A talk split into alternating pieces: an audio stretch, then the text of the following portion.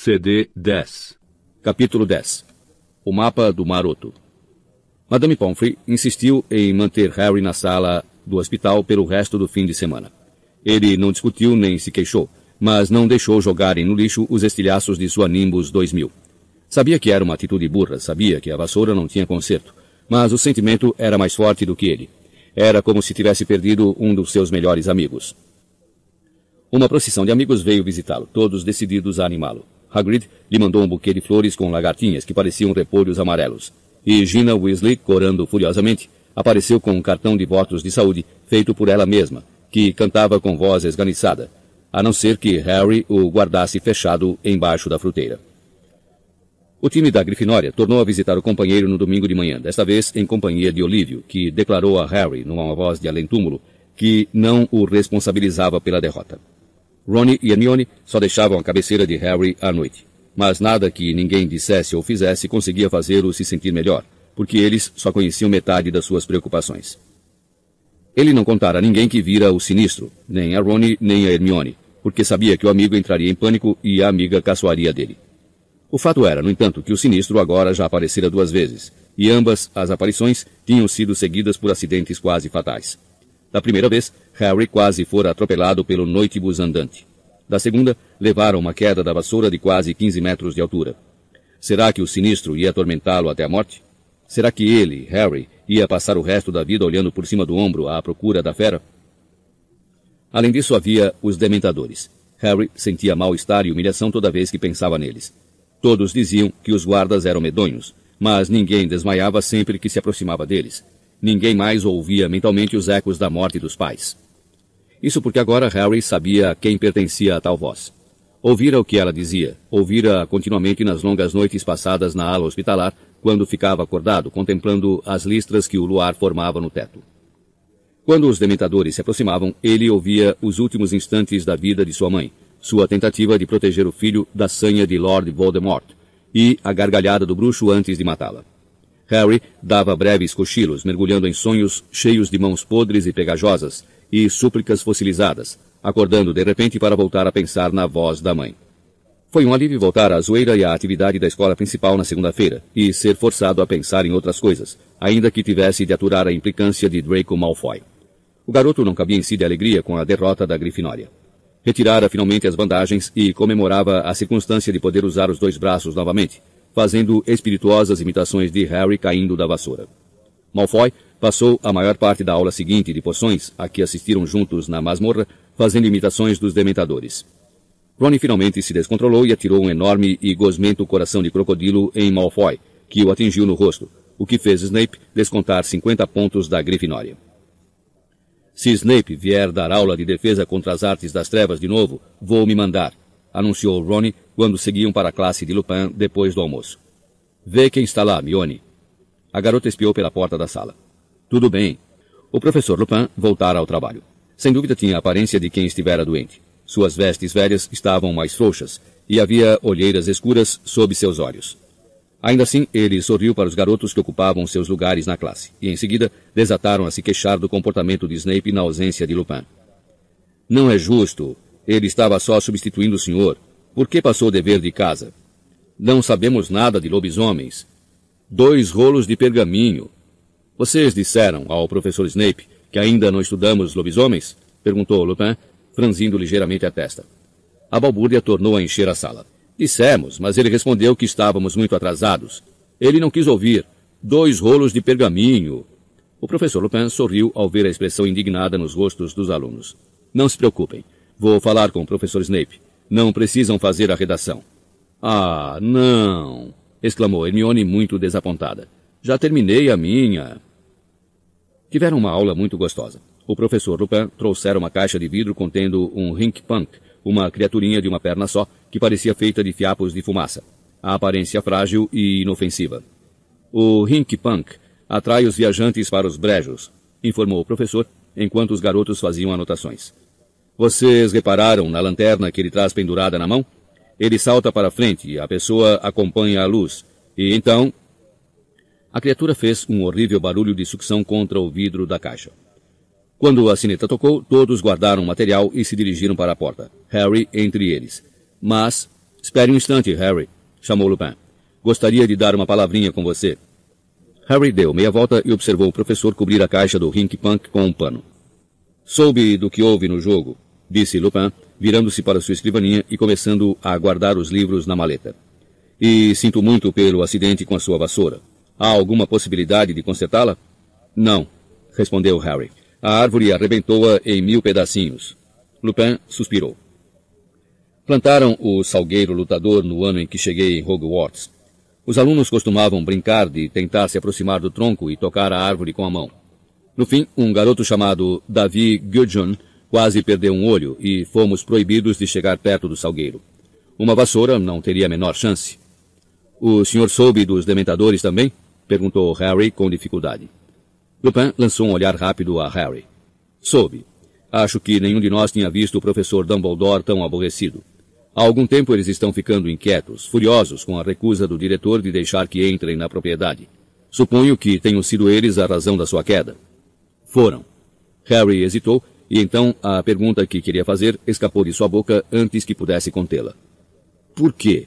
Por que eles me afetam desse jeito? Será que sou apenas não tem nada a ver com fraqueza? Respondeu o professor depressa, como se tivesse lido o pensamento de Harry. Os dementadores afetam você pior do que os outros, porque existem horrores no seu passado que não existem no dos outros. Um raio de sol de inverno entrou na sala, iluminando os cabelos grisalhos de Lupin e os traços do seu rosto jovem. Os dementadores estão entre as criaturas mais malignas que vagam pela terra. Infestam os lugares mais escuros e imundos, se comprazem com a decomposição e o desespero, esgotam a paz, a esperança e a felicidade do ar à sua volta. Até os trouxas sentem a presença deles, embora não possam vê-los. Chegue muito perto de um dementador e todo bom sentimento, toda lembrança feliz serão sugados de você. Se puder, o dementador se alimentará de você o tempo suficiente para transformá-lo em um semelhante, desalmado e mau. Não deixará nada em você, exceto as piores experiências de sua vida. E o pior que aconteceu com você, Harry, é suficiente para fazer qualquer um cair da vassoura. Você não tem do que se envergonhar. Quando eles chegam perto de mim, Harry fixou o olhar na mesa de Lupin, sentindo um nó na garganta. Ouço Voldemort assassinando minha mãe. Lupin fez um movimento repentino com o braço como se fosse segurar o ombro de Harry, mas pensou melhor. Houve um momento de silêncio. Depois, por que é que eles tinham que ir ao jogo? Exclamou o garoto amargurado. Estão ficando famintos, disse Lupin tranquilamente, fechando a maleta com um estalo. Dumbledore não permite que eles entrem na escola, então o suprimento de gente com que contavam secou. Acho que eles não conseguiram resistir à multidão em torno do campo de quadribol. Toda a excitação, as emoções exacerbadas, é a ideia que fazem de um banquete. Azkaban deve ser horrível, murmurou Harry. Lupin concordou, sério. A fortaleza foi construída em uma ilhota bem longe da costa, mas não precisam de paredes nem de água para manter os prisioneiros confinados não quando eles já estão presos dentro da própria cabeça, incapazes de um único pensamento agradável. A maioria enlouquece em poucas semanas. Mas Sirius Black escapou, comentou Harry lentamente. Fugiu. A maleta de Lupin escorregou da escrivaninha. Ele teve que se abaixar depressa para apanhá-la no ar. É, disse, se endireitando. Black deve ter encontrado uma maneira de combatê-los.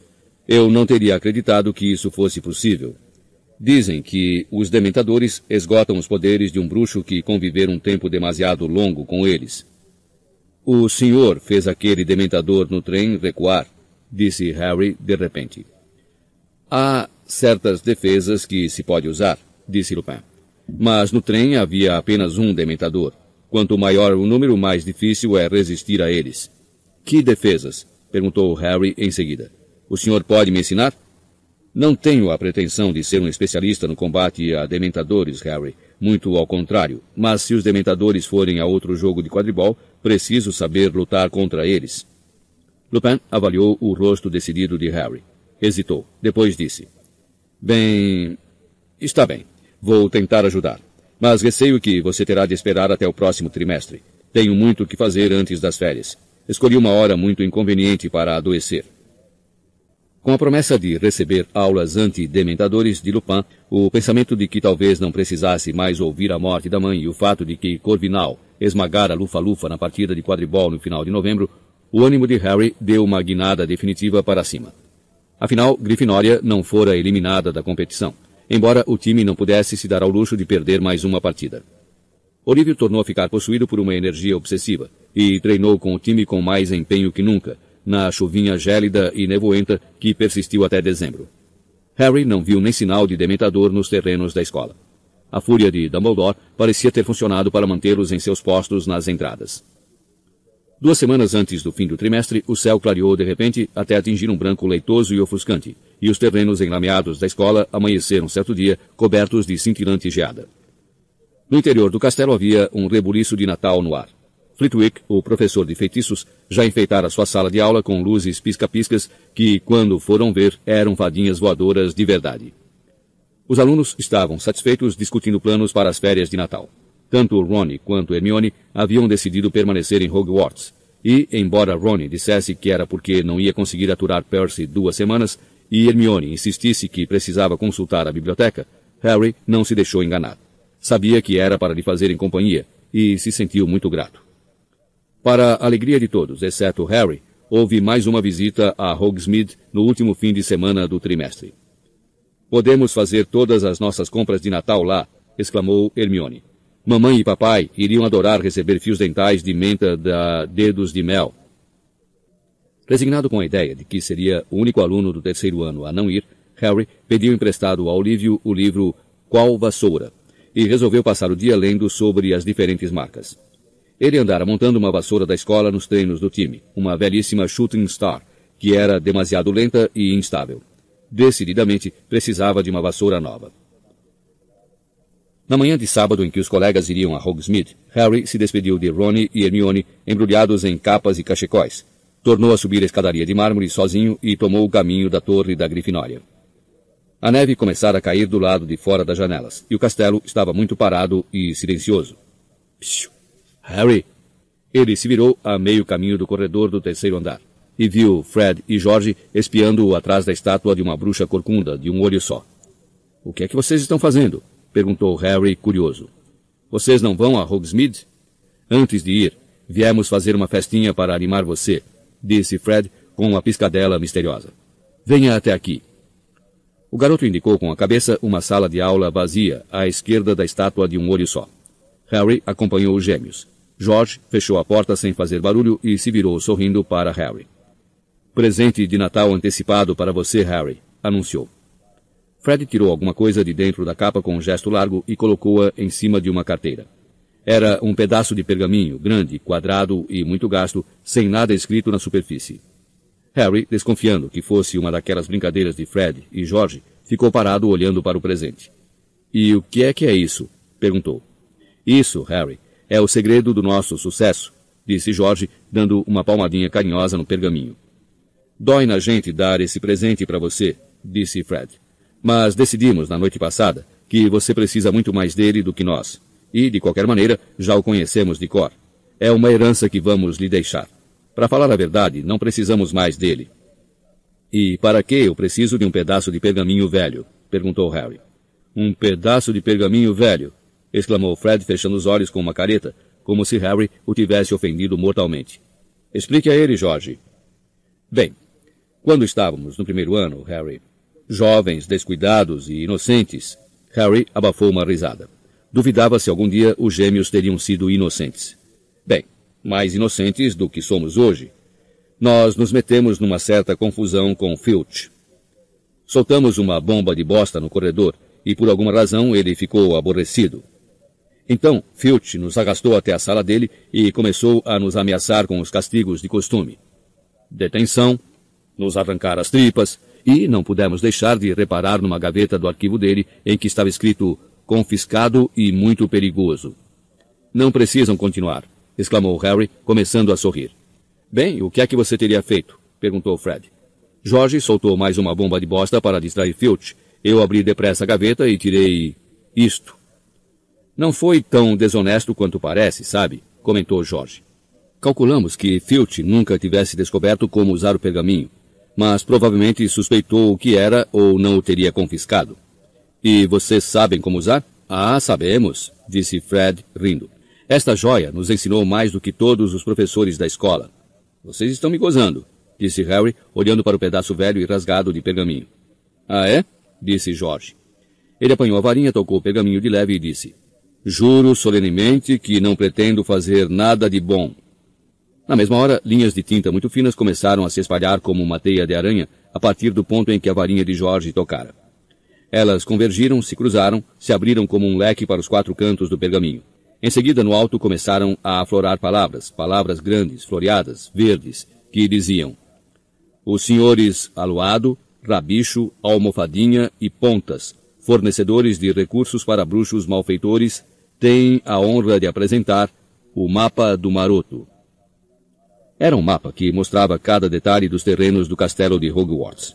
O mais notável, contudo, eram os pontinhos mínimos de tinta que se moviam em torno do mapa, cada um com um rótulo em letra minúscula. Pasmo, Harry se curvou para examinar melhor. Um pontinho no canto superior esquerdo mostrava que o professor Dumbledore estava andando para lá e para cá em seu escritório.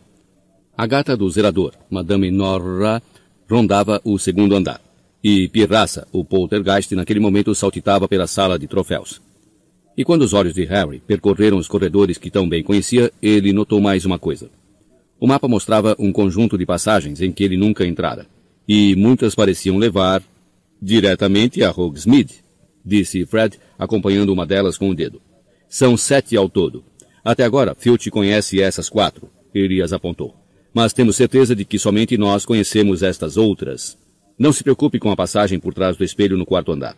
Nós a usamos até o inverno passado, mas já desabou, está completamente bloqueada.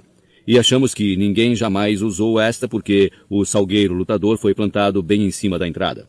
Mas esta outra aqui leva diretamente ao porão da Dedos de Mel. Nós já a usamos um monte de vezes. E como talvez você tenha notado, a entrada é bem ali do lado de fora da sala, na corcunda daquela velhota de um olho só. Aluado, rabicho, almofadinhas e pontas suspirou Jorge dando um tapinha no cabeçalho do mapa. Devemos tanto a eles. Almas nobres que trabalharam incansavelmente para ajudar novas gerações de transgressores, disse Fred solenemente. Certo, acrescentou Jorge depressa. Não se esqueça de limpar o mapa depois de usá-lo. Senão, qualquer um pode ler, recomendou Fred. É só bater com a varinha mais uma vez e dizer mal feito, feito, e o pergaminho torna a ficar branco. Portanto, jovem Harry, disse Fred, numa incrível imitação de Percy. Trate de se comportar. Vejo você na Dedos de Mel, despediu-se Jorge piscando. Os gêmeos deixaram a sala sorrindo satisfeitos consigo mesmos. Harry ficou ali contemplando o um mapa milagroso. Acompanhou o pontinho de tinta Madame Norra virar à esquerda e parar para cheirar alguma coisa no chão. Se Filch realmente não conhecia, ele não teria que passar pelos dementadores. Mas mesmo enquanto continuava ali, transbordante de excitação, uma coisa que ouvira certa vez o Sr. Weasley dizer aflorou em sua lembrança. Nunca confie em nada que é capaz de pensar, se você não pode ver onde fica o seu cérebro. O mapa era um daqueles objetos mágicos perigosos sobre os quais o Sr. Weasley o prevenira. Recursos para bruxos malfeitores. Mas então, raciocinou Harry, ele só queria usar o mapa para ir a Hogsmeade. Não era que quisesse roubar alguma coisa ou atacar alguém. E Fred e George já o usavam havia anos, sem que nada de terrível tivesse acontecido. Harry acompanhou com o dedo a passagem secreta até a dedos de mel. Depois, subitamente, como se obedecesse a uma ordem, enrolou o mapa, guardou-o nas vestes e correu para a porta da sala de aula. Abriu-a uns dedinhos. Não havia ninguém do lado de fora. Com muito cuidado, esgueirou-se da sala até as costas da estátua da bruxa de um olho só. Que era mesmo o que devia fazer? Puxou outra vez o mapa e viu, para seu espanto, que um novo boneco de tinta aparecera no pergaminho, rotulado Harry Potter. Estava parado exatamente no mesmo lugar que o verdadeiro Harry, mais ou menos na metade do corredor do terceiro andar. Harry observou-o atentamente.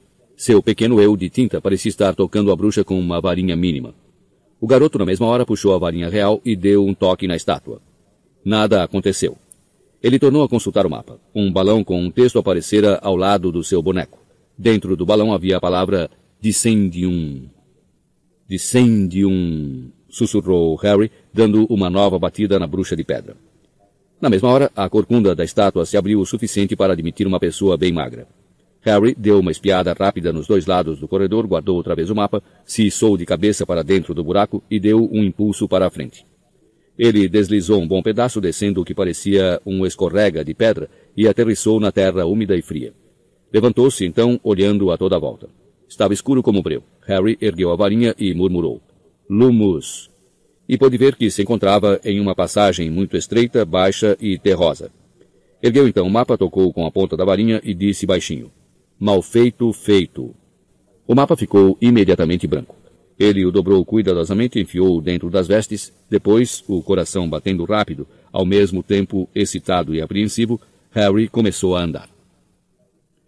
A passagem virava e tornava a virar, mais parecendo uma toca de coelho gigante do que qualquer outra coisa. Harry caminhou depressa por ela, tropeçando aqui e ali no chão acidentado, segurando a varinha com firmeza à sua frente. Levou uma eternidade, mas o garoto tinha um pensamento fixo na capacidade da Dedos de Mel repor suas forças. Depois do que lhe pareceu uma hora, a passagem começou a subir. Ofegante, Harry apertou o passo, o rosto quente e os pés muito gelados. Dez minutos mais tarde, chegou ao pé de uns degraus de pedra muito gastos que subiam a perder de vista. Tomando cuidado para não fazer barulho, Harry começou a subir. Cem degraus, duzentos degraus. Perdeu a conta olhando para os pés. Então, sem aviso, sua cabeça bateu em alguma coisa dura. Parecia um alçapão. Harry ficou parado ali massageando o cucuruto da cabeça, apurando os ouvidos. Não conseguia ouvir nenhum som em cima. Muito devagarinho, empurrou o alçapão e espiou pela borda. Deparou com um porão cheio de caixotes e caixas. Harry subiu pelo alçapão e tornou a fechá-lo. Ele se fundiu tão perfeitamente com o suário empoeirado que era impossível saber que estava ali. O garoto avançou lentamente até a escada de madeira que levava ao andar superior. Agora, decididamente, conseguia ouvir vozes, para não falar no tilintar de uma sineta e no abre e fecha de uma porta. Pensando no que deveria fazer, Harry de repente ouviu uma porta se abrir muito próximo. Alguém ia descer a escada. E traga mais uma caixa de lesmas gelatinosas, querido. Eles praticamente levaram tudo, disse uma voz feminina. Dois pés desceram a escada. Harry pulou para trás de um enorme caixote e esperou os passos se distanciarem. Ouviu o homem deslocando caixas na parede oposta. Talvez não tivesse outra oportunidade. Rápida e silenciosamente o garoto saiu abaixado do esconderijo e subiu as escadas. Ao olhar para trás, viu um enorme traseiro e uma careca reluzente enfiada em uma caixa. Harry alcançou a porta no patamar da escada, escapuliu por ela e se encontrou atrás do balcão da Dedos de Mel. Abaixou-se, saiu quietinho de lado e, por fim, se levantou. A Dedos de Mel estava tão cheia de alunos de Hogwarts que ninguém olhou duas vezes para Harry. O garoto foi passando entre eles, olhando para os lados, e reprimiu uma risada só de imaginar a expressão que apareceria na cara de porco do Duda se pudesse ver onde ele estava agora. Havia prateleiras e mais prateleiras de doces com a aparência mais apetitosa que se pode imaginar tabetes de nougat, quadrados cor-de-rosa de sorvete de coco, caramelos cor-de-mel, centenas de tipos de bombons em fileiras arrumadinhas, e havia uma barrica enorme de feijõezinhos de todos os sabores. Delícias gasosas, as tais bolas de sorvete de fruta que faziam levitar, que Ronnie mencionara. Em outra parede havia os doces de efeitos especiais. Os melhores chiclés de baba e bola, que enchiam a loja de bolas azulonas e se recusavam a estourar durante dias o estranho e quebradiço fio dental de menta, minúsculos diabinhos negros de pimenta, sopre fogo em seus amigos, ratinhos de sorvete, ouça seus dentes baterem e rangerem, sapos de creme de menta, faça sua barriga saltar para valer, frágeis penas de algodão doce e bombons explosivos. Harry se espremeu entre os alunos do sexto ano que enchiam a loja e viu um letreiro pendurado no canto mais distante do salão. Sabores incomuns. Ronnie e Hermione estavam bem embaixo, examinando uma bandeja de pirulitos com gosto de sangue. Harry, sorrateiramente, foi para trás dos dois. Erca, não. Harry não vai querer esses. São para vampiro, imagino, ia dizendo Hermione. E esses aqui? perguntou Ronnie, enfiando um vidro de cachos de barata embaixo do nariz de Hermione. Decididamente não, disse Harry. Ronnie quase deixou cair o vidro. Harry! berrou Hermione. O que é que você está fazendo aqui? Como, como foi que você... Uau! exclamou Ronnie parecendo muito impressionado. Você aprendeu a aparatar? Claro que não aprendi. Harry baixou a voz de modo que nenhum dos alunos de sexto ano pudesse ouvir, e contou aos amigos sobre o mapa do maroto. Como é que Fred e George nunca me deram esse mapa? perguntou Ronnie indignado. Eu sou irmão deles. Mas Harry não vai ficar com o mapa, afirmou Hermione, como se a ideia fosse ridícula. Vai entregá-lo à professora Minerva, não é, Harry? Não, não vou não, disse Harry. Você é maluca? exclamou Ronnie, arregalando os olhos para a garota. Entregar uma coisa boa dessas? Se eu entregar, vou ter que contar onde foi que eu arranjei. Filch ia saber que Fred e George surrupiaram dele. Mas e o Sirius Black? sibilou Hermione. Ele poderia estar usando uma das passagens do mapa para entrar no castelo. Os professores têm que saber disso. Ele não pode estar entrando por uma passagem, retrucou Harry depressa. Tem sete túneis secretos no mapa, certo? Fred e George calculam que Filch conheça uns quatro. E os outros três? Um desabou, de modo que ninguém pode passar. Outro tem o salgueiro lutador plantado na entrada, portanto não se pode sair. E este que eu usei para chegar aqui, bem, é realmente difícil ver a entrada dele no porão. Então, a não ser que Black soubesse que havia uma passagem, Harry hesitou. E se Black soubesse que havia uma passagem ali? Ronnie, porém, pigarreou querendo sinalizar alguma coisa e apontou para um aviso colado dentro da loja de doces. Por ordem do Ministério da Magia, lembramos aos nossos clientes que até nova ordem, os dementadores irão patrulhar as ruas de Hogsmeade todas as noites após o pôr do sol. A medida visa garantir a segurança dos habitantes de Hogsmeade e será revogada quando Sirius Black for recapturado. É, portanto, aconselhável que os clientes encerrem suas compras bem antes de anoitecer. Feliz Natal. Estão vendo só? Falou Ronnie em voz baixa. Eu gostaria de ver Black tentar entrar na Dedos de Mel com dementadores pululando por todo o povoado. Em todo caso, Hermione, os donos da Dedos de Mel ouviriam se alguém arrombasse a loja, não? Eles moram no primeiro andar. Tá, mas... Mas... A garota parecia estar fazendo força para encontrar outro argumento. Olha, ainda assim, Harry não devia ter vindo a Hogsmeade. Ele não tem autorização. Se alguém descobrir, ele vai ficar enrascado até as orelhas. E ainda não anoiteceu. E se Sirius Black aparecer hoje, agora, ia ter muito trabalho para encontrar Harry no meio disso aí, disse Ronnie, indicando com a cabeça as janelas de caixilhos pelas quais se via a nevasca rodopiando lá fora. Vamos, Mione, é Natal. Harry merece uma folga. Hermione mordeu o lábio, parecendo extremamente preocupada. Você vai me denunciar? perguntou Harry à amiga, sorrindo. Ah, claro que não. Mas, sinceramente, Harry, viu as delícias gasosas, Harry? Perguntou Ronnie, puxando Harry e levando-o até a barrica em que se encontravam. E as lesmas gelatinosas? E os picolés ácidos? Fred me deu um desses quando eu tinha sete anos. Fez um furo que atravessou a minha língua. Eu me lembro da mamãe pegando a vassoura e baixando o pau nele. Ronnie ficou mirando pensativo a caixa de picolés ácidos. Você acha que o Fred comeria um cacho de baratas se eu dissesse a ele que era amendoim? Depois que Ron e Hermione pagaram por todos os doces que compraram, os três saíram da Dedos de Mel para enfrentar a nevasca lá fora. Hogsmeade parecia um cartão de Natal. As casas e lojas de telhado de como estavam cobertas por uma camada de neve fresca. Havia coroas de azevinho nas portas e fieiras de luzes encantadas penduradas nas árvores. Harry estremeceu. Ao contrário dos amigos, ele não estava usando casaco. Os três saíram caminhando pela rua, cabeça abaixada contra o vento. Ronnie e Hermione gritando por dentro dos cachecóis. Ali é o correio. A Zoncos fica mais adiante. Podíamos ir até a casa dos gritos. Vamos fazer o seguinte, sugeriu Ronnie com os dentes batendo. Vamos tomar uma cerveja amanteigada no Três Vassouras? Harry estava mais do que afim. Havia um vento cortante e suas mãos estavam congelando. Então eles atravessaram a rua e minutos depois entravam na minúscula estalagem. A sala estava cheíssima, barulhenta, quente e enfumaçada. Uma mulher tipo violão, com um rosto bonito, estava servindo um grupo de bruxos desordeiros no bar.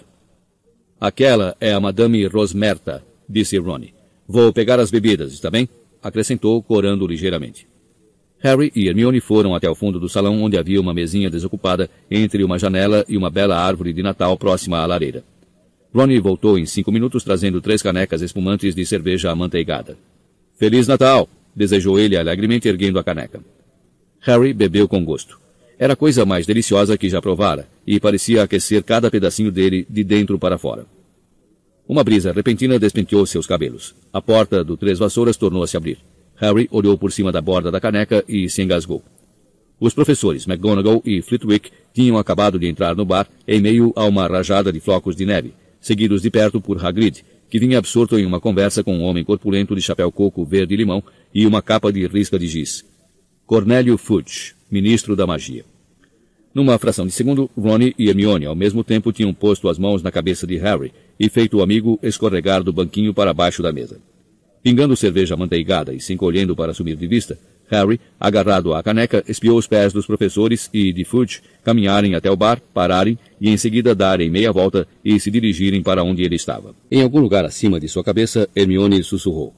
Mobiliarbus. A árvore de Natal ao lado da mesa se ergueu alguns centímetros do chão, flutuou de lado e desceu com um baque suave bem diante da mesa dos garotos, escondendo-os dos professores. Espiando por entre os ramos mais baixos e densos, Harry viu quatro conjuntos de pés de cadeira se afastarem da mesa bem ao lado.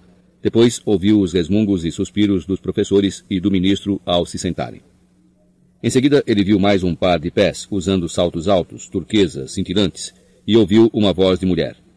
Uma água de Gilly pequena. É minha, disse a voz da professora Minerva.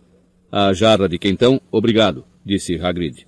Soda com xarope de cereja, gelo e guarda-sol. Hum, exclamou o professor Flitwick, estalando os lábios. Para o senhor é o rum de groselha, ministro. Obrigado, Rosmerta, querida, disse a voz de Fudge.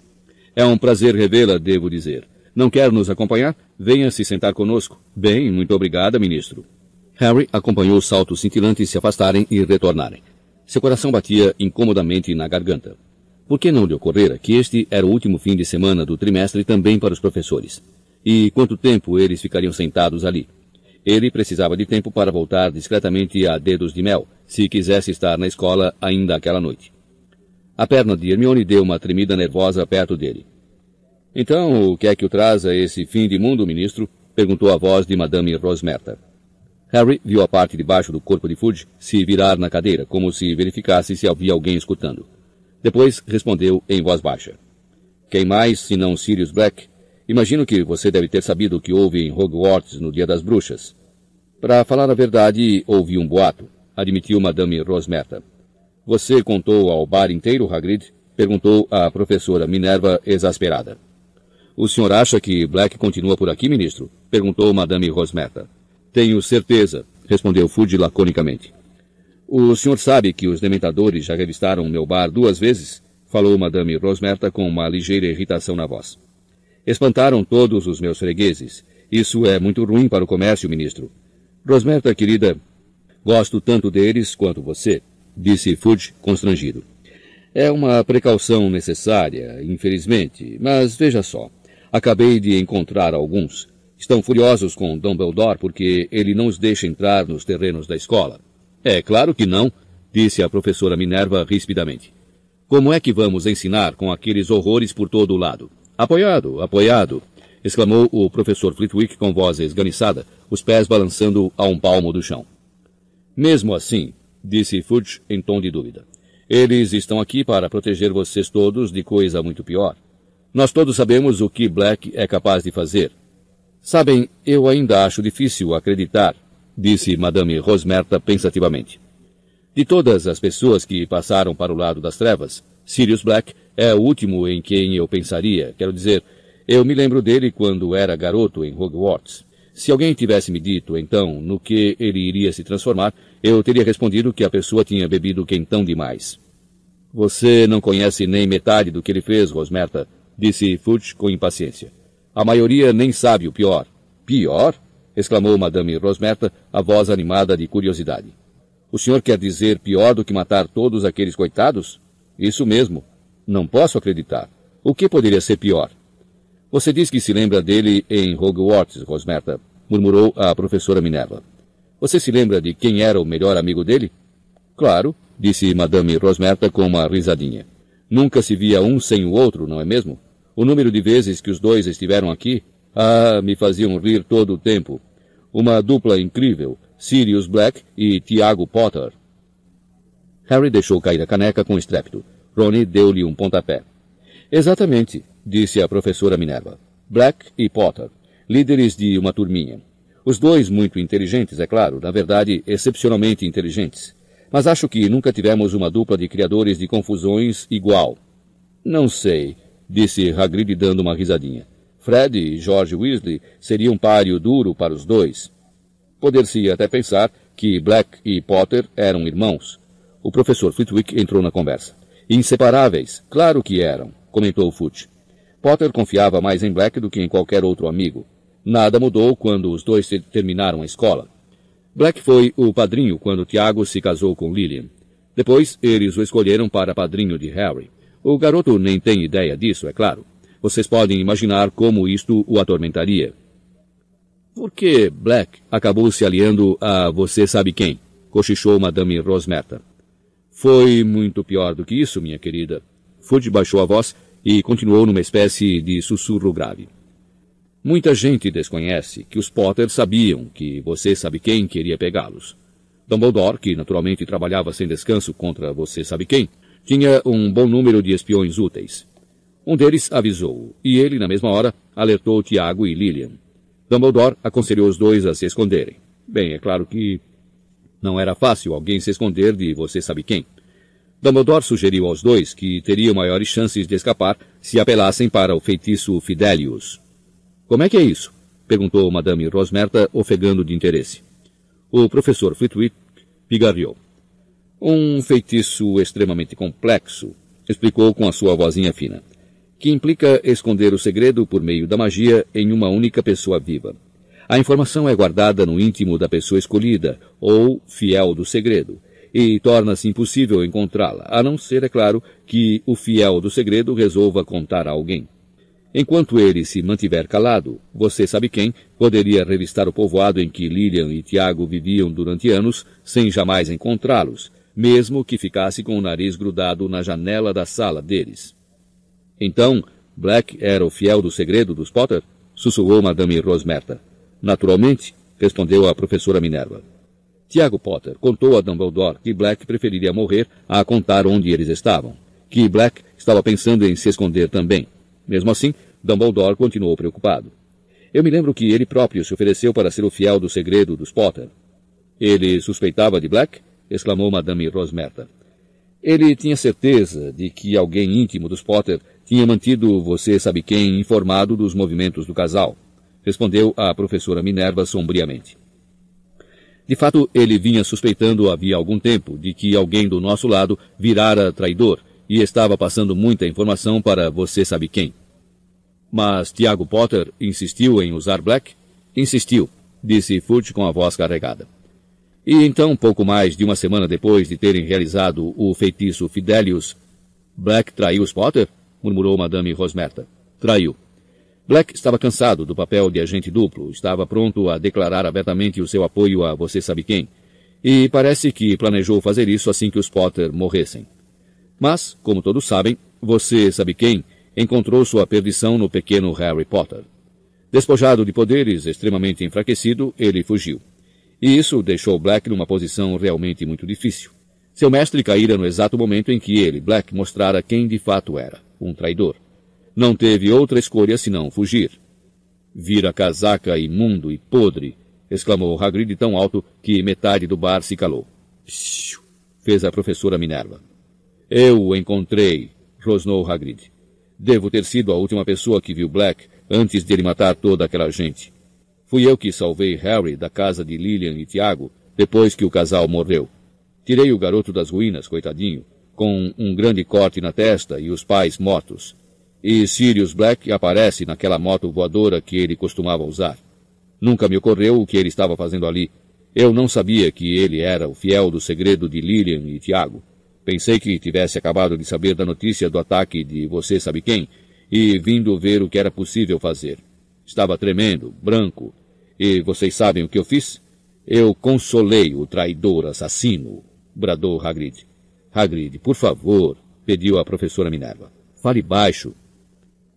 Como é que eu ia saber que ele não estava abalado com a morte de Lilian e Tiago? Que estava preocupado era com você sabe quem.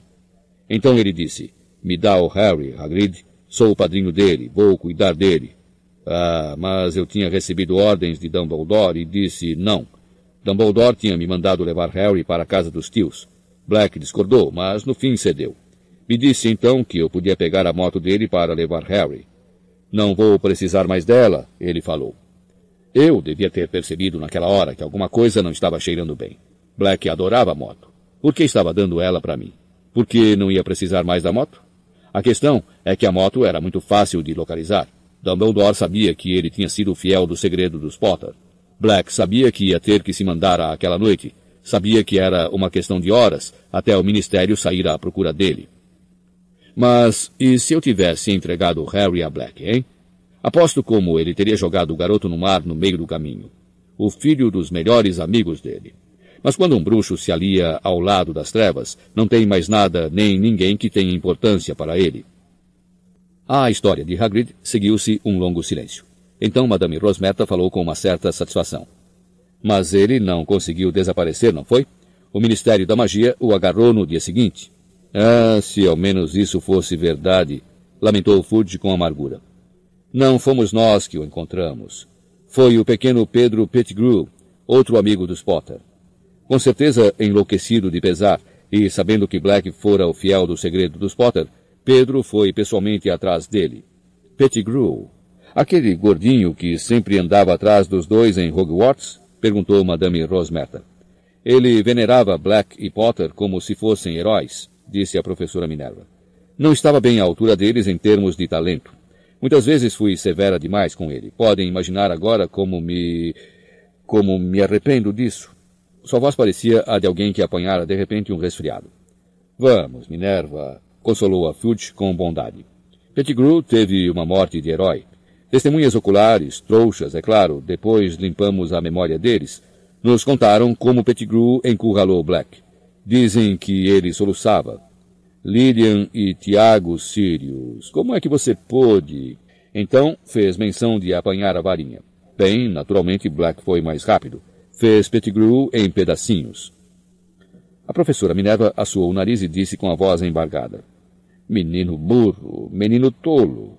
Nunca teve jeito para duelar. Deveria ter deixado isso para o ministério. E vou dizer uma coisa. Se eu tivesse chegado ao Black antes de Pettigrew, não teria apelado para varinhas. Eu teria despedaçado ele aos bocadinhos. Rosnou Hagrid. Você não sabe o que está dizendo, Hagrid, disse Fudge com severidade. Ninguém, a não ser bruxos de elite do Esquadrão de Execução das Leis da Magia, teria tido uma chance contra Black depois que ele foi encurralado. Na época, eu era ministro júnior no Departamento de Catástrofes Mágicas e fui um dos primeiros a chegar à cena depois que Black liquidou aquelas pessoas. Nunca vou me esquecer. Ainda sonho com o que via às vezes. Uma cratera no meio da rua, tão funda que rachou a tubulação de esgoto embaixo. Cadáveres por toda parte, trouxas bernando. E Black parado ali, dando gargalhadas, diante do que restava de Pettigrew. Um monte de vestes ensanguentadas, e uns poucos, uns poucos fragmentos.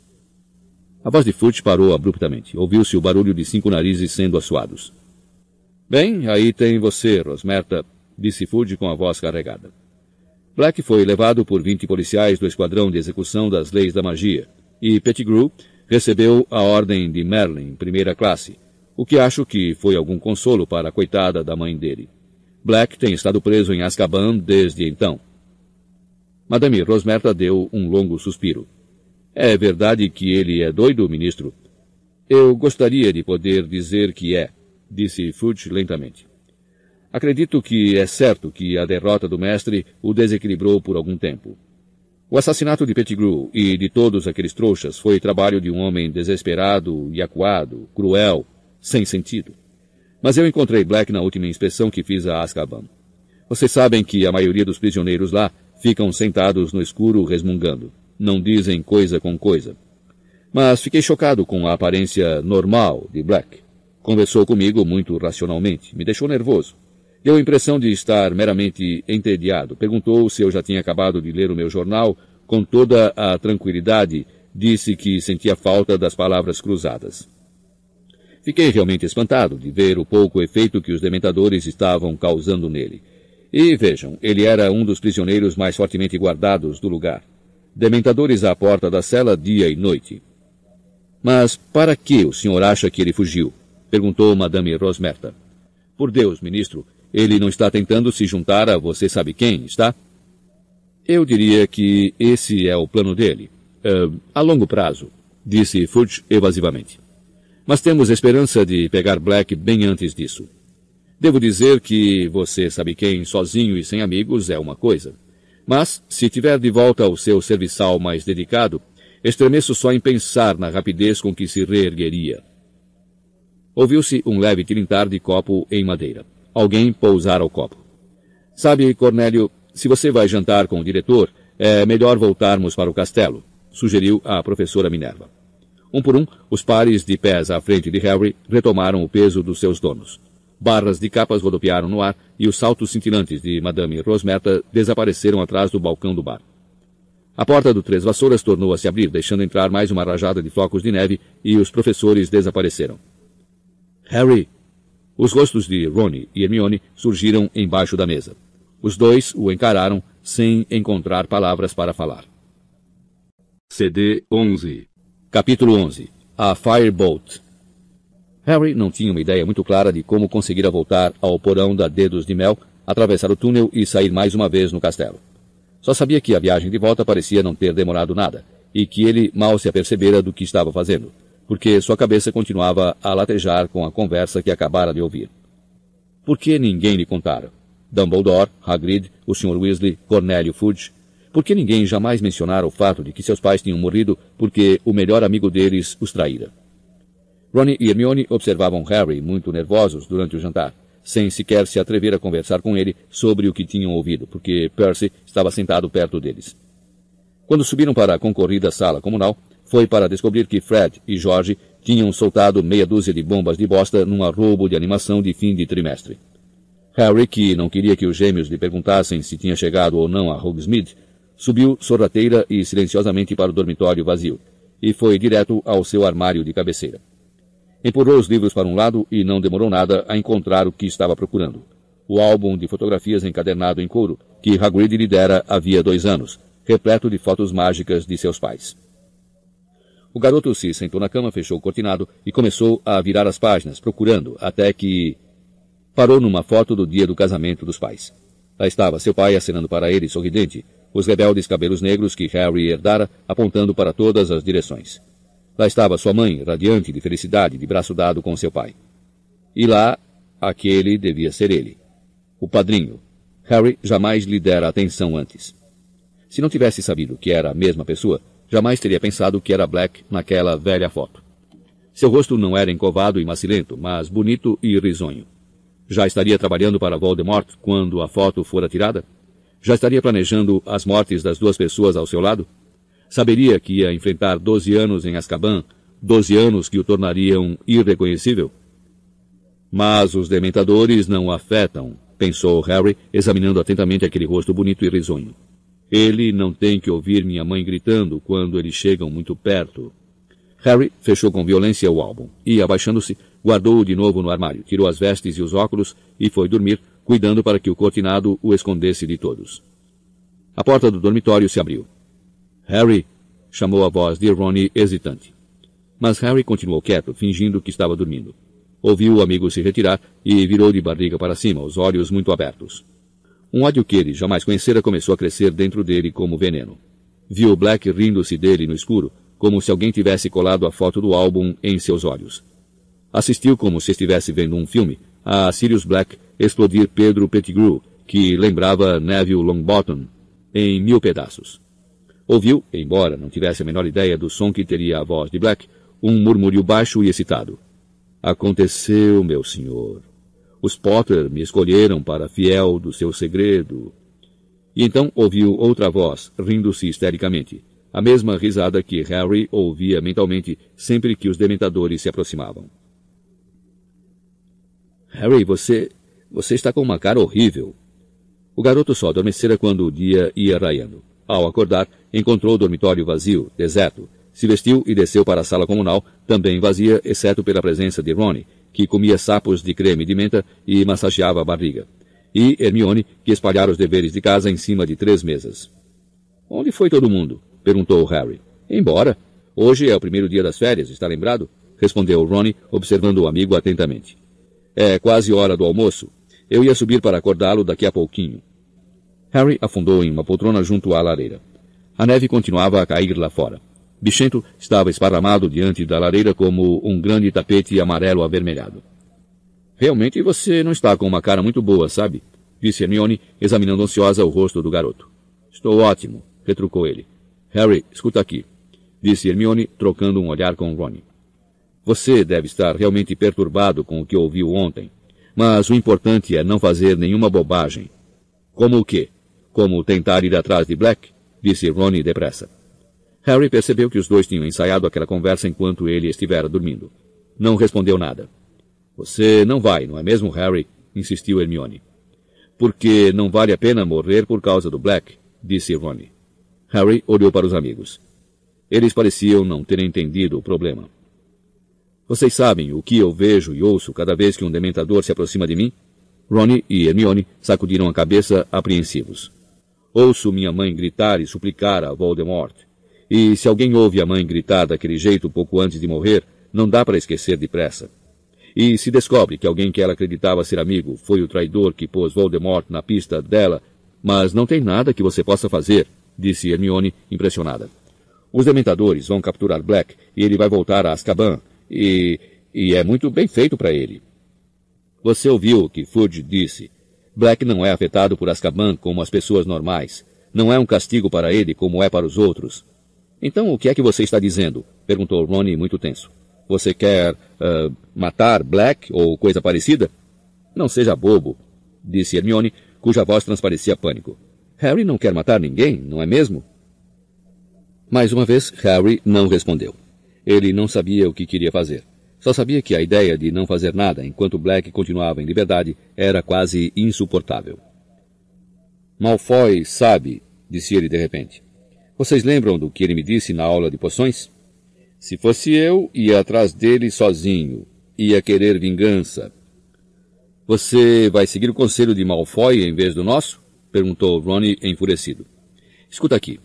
Você sabe o que a mãe do Pettigrew recebeu depois que Black acabou com o filho dela? Papai me contou. A ordem de Merlin, primeira classe, e o dedo de Pettigrew em uma caixa. Foi o maior pedaço dele que conseguiram encontrar. Black é um louco, Harry, e é perigoso. O pai de Malfoy deve ter contado a ele, disse Harry, não dando atenção a Ronnie. Fazia parte do círculo íntimo de Voldemort. Faz favor de dizer você sabe quem? exclamou Ronnie com raiva. Então, obviamente, os Malfoy sabiam que Black estava trabalhando para Voldemort. E Malfoy adoraria ver você desintegrado em um milhão de pedaços como Pettigrew. Caia na real, Harry. A esperança de Malfoy é que você seja morto antes de ele precisar jogar quadribol contra você. Harry, por favor, pediu Hermione, os olhos agora brilhando de lágrimas. Por favor, tenha juízo. Black fez uma coisa horrível demais, mas não corra riscos. É isso que Black quer. Ah, Harry, você vai fazer o jogo do Black se for atrás dele. Seus pais não iam querer que você se machucasse, iam? Jamais iam querer que você saísse procurando o Black. Eu nunca vou saber o que eles iam querer, porque, graças ao Black, nunca conversei com eles, disse Harry com rispidez. Houve um silêncio em que Bichento se espreguiçou com desenvoltura, flexionando as garras. O bolso de Ronnie estremeceu. Escuta, disse o garoto, obviamente procurando mudar de assunto. Estamos de férias, já é quase Natal. Vamos, vamos descer para ver o Hagrid. Não o visitamos há uma eternidade. Não, disse Hermione depressa. Harry não pode sair do castelo, Ronnie. É, vamos, disse Harry, se endireitando na poltrona. Assim posso perguntar a ele por que nunca mencionou o Black quando me contou a história dos meus pais. Continuar a discussão sobre Sirius Black não era obviamente o que Ronnie tinha em mente. Ou poderíamos jogar uma partida de xadrez, disse ele depressa. Ou de bexigas. Percy deixou um jogo. Não. Vamos visitar Hagrid, disse Harry com firmeza. Então, os três apanharam as capas nos dormitórios e saíram pelo buraco do retrato. Levantem-se para lutar, seus vira-latas covardes. Desceram pelo castelo vazio e cruzaram as portas de carvalho. Os garotos caminharam sem pressa pelos jardins, deixando uma vala rasa na neve faiscante e solta. As meias e as bainhas das capas foram se molhando e congelando. A floresta proibida parecia que fora encantada. Cada árvore se cobrira de salpicos prateados, e a cabana de Hagrid lembrava um bolo com glacê. Ronnie bateu, mas não teve resposta. Será que ele saiu? perguntou Hermione, que tremia embaixo da capa. Ronnie encostou o ouvido na porta. Tem um barulho esquisito, disse. Escuta só. Será o canino? Harry e Hermione encostaram os ouvidos na porta também. De dentro da cabana vinham gemidos baixos e soluçantes. Será que não é melhor a gente ir chamar alguém? perguntou Ronnie nervoso. Hagrid! chamou Harry, dando socos na porta. Hagrid, você está aí? Ouviu-se um som de passos pesados. Depois, a porta se abriu com um rangido. Hagrid estava ali parado com os olhos vermelhos e inchados, as lágrimas caindo pelo seu colete de couro. Vocês souberam? perrou ele e se atirou no pescoço de Harry. Tendo Hagrid no mínimo duas vezes o tamanho de um homem normal, isso não foi brincadeira. O garoto quase desabando sob o peso do gigante foi salvo por Ronnie e Hermione, que seguraram um em cada braço de Hagrid e o puxaram para dentro da cabana. O guarda-caça deixou-se conduzir até uma cadeira e se largou em cima da mesa, soluçando descontrolado, o rosto brilhante de lágrimas que escorriam por sua barba embaraçada. Hagrid, o que foi? perguntou Hermione perplexa. Harry reparou em uma carta de aparência oficial aberta em cima da mesa. O que é isso, Hagrid? Os soluços de Hagrid redobraram, mas ele empurrou a carta para o garoto que a apanhou e leu em voz alta. Prezado Sr. Hagrid, Dando prosseguimento ao nosso inquérito sobre o ataque do hipogrifo a um aluno seu, aceitamos as ponderações do professor Dumbledore de que o senhor não é responsável pelo lamentável incidente. Bem, então está tudo certo, Hagrid, exclamou Ronnie, dando uma palmadinha no ombro do amigo. Mas Hagrid continuou a soluçar e fez sinal com uma de suas gigantescas mãos, convidando Harry a continuar a leitura da carta. No entanto, devemos registrar a nossa preocupação quanto ao hipogrifo em pauta decidimos acolher a reclamação oficial do Sr. Lúcio Malfoy, e o caso será encaminhado à Comissão para a Eliminação de Criaturas Perigosas. A audiência terá lugar em 20 de abril, e solicitamos que o senhor se apresente com seu hipogrifo nos escritórios da comissão em Londres nessa data. Entre mentes, o animal deverá ser mantido preso e isolado. Atenciosamente, seguia-se uma lista com os nomes dos conselheiros da escola. Ah! exclamou Ronnie. Mas você disse que o bicuço não é um hipogrifo bravo, Hagrid. Aposto como ele vai se safar. Você não conhece as gárgulas da Comissão para a Eliminação de Criaturas Perigosas, respondeu Hagrid com a voz engasgada, enxugando os olhos na manga. Eles têm má vontade com as criaturas interessantes. Um som repentino vindo de um canto da cabana fez Harry, Ron e Hermione se virarem depressa. Bicuço, o hipogrifo, estava deitado a um canto mastigando alguma coisa que fazia escorrer sangue por todo o soalho. Eu não podia deixar ele amarrado lá fora, na neve, explicou Hagrid, sufocado. Sozinho, no Natal. Harry, Ron e Hermione se entreolharam. Nunca tinham concordado com Hagrid sobre o que o guarda-caça chamava de criaturas interessantes e outras pessoas chamavam de monstros aterrorizantes. Por outro lado, não parecia haver nenhuma maldade específica em Bicuço. De fato, pelos padrões normais de Hagrid, o bicho era sem dúvida engraçadinho. Você terá que preparar uma boa defesa, Hagrid, falou Hermione, sentando-se e pondo a mão no braço maciço do amigo. Tenho certeza de que você pode provar que Bicuço é seguro. Não vai fazer nenhuma diferença, soluçou Hagrid. Aqueles demônios da eliminação eles são controlados por Lúcio Malfoy. Tem medo dele. E se eu perder o caso, o bicuço... Hagrid passou o dedo rapidamente pela garganta. Depois deixou escapar um lamento e caiu para frente, deitando a cabeça nos braços. E Dumbledore, Hagrid? perguntou Harry. Ele já fez mais do que o suficiente por mim, gemeu Hagrid. Já tem muito com que se ocupar só para segurar os dementadores fora do castelo e os Sirius Black rondando. Ron e Hermione Olharam depressa para Harry, como se esperassem que o garoto fosse começar a criticar Hagrid por não ter contado a verdade sobre Black. Mas Harry não teve coragem de perguntar nada, não naquele momento em que estava vendo o amigo tão infeliz e amedrontado. Escuta aqui, Hagrid, disse Harry. Você não pode desistir. Hermione tem razão. Você só precisa de uma boa defesa. Pode nos chamar como testemunhas. Tenho certeza de que já li um caso de alguém que provocou um hipogrifo, disse Hermione pensativa e o bicho foi inocentado. Vou procurar para você, Hagrid, e verificar exatamente o que aconteceu. Hagrid chorou ainda mais alto. Harry e Hermione olharam para Ron pedindo ajuda. Uh, e se eu fizesse uma xícara de chá para nós? ofereceu-se o garoto. Harry olhou para ele espantado. É o que a minha mãe faz sempre que alguém está chateado, murmurou Ron encolhendo os ombros.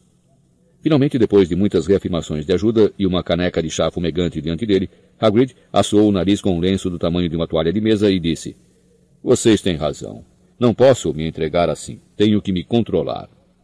Canino, o cão de caçar javalis, saiu timidamente debaixo da mesa e descansou a cabeça no joelho do dono. Não tenho andado muito bem ultimamente, disse Hagrid, acariciando o canino com uma das mãos e enxugando o rosto com a outra. Preocupado com o bicurso e com a turma que não está gostando das minhas aulas. Nós gostamos, mentiu Hermione na mesma hora. É, elas são ótimas, acrescentou Ronnie cruzando os dedos embaixo da mesa. E eh, como é que vão os vermes?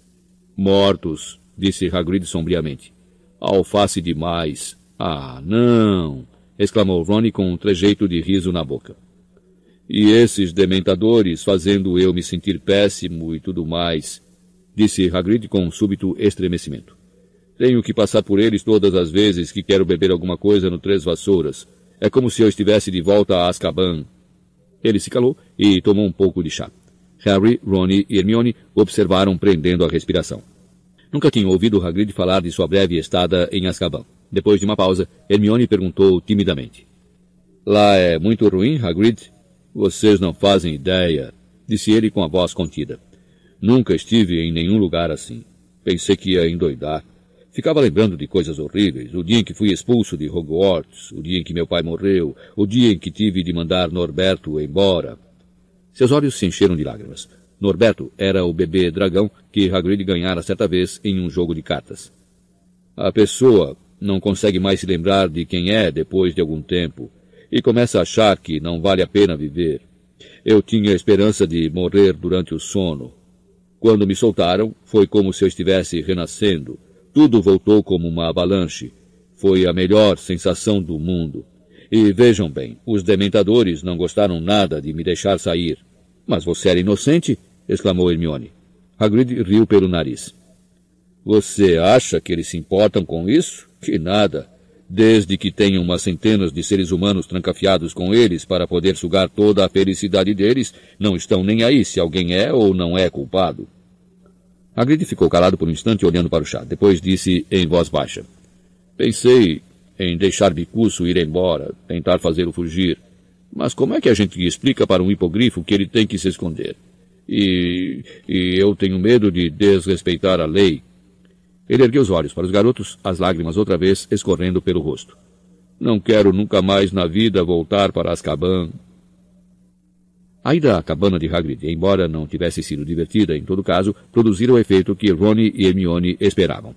Ainda que Harry não tivesse de modo algum esquecido Black, não iria poder ficar pensando todo o tempo em vingança se quisesse ajudar Hagrid a vencer a causa contra a Comissão para a Eliminação de Criaturas Perigosas.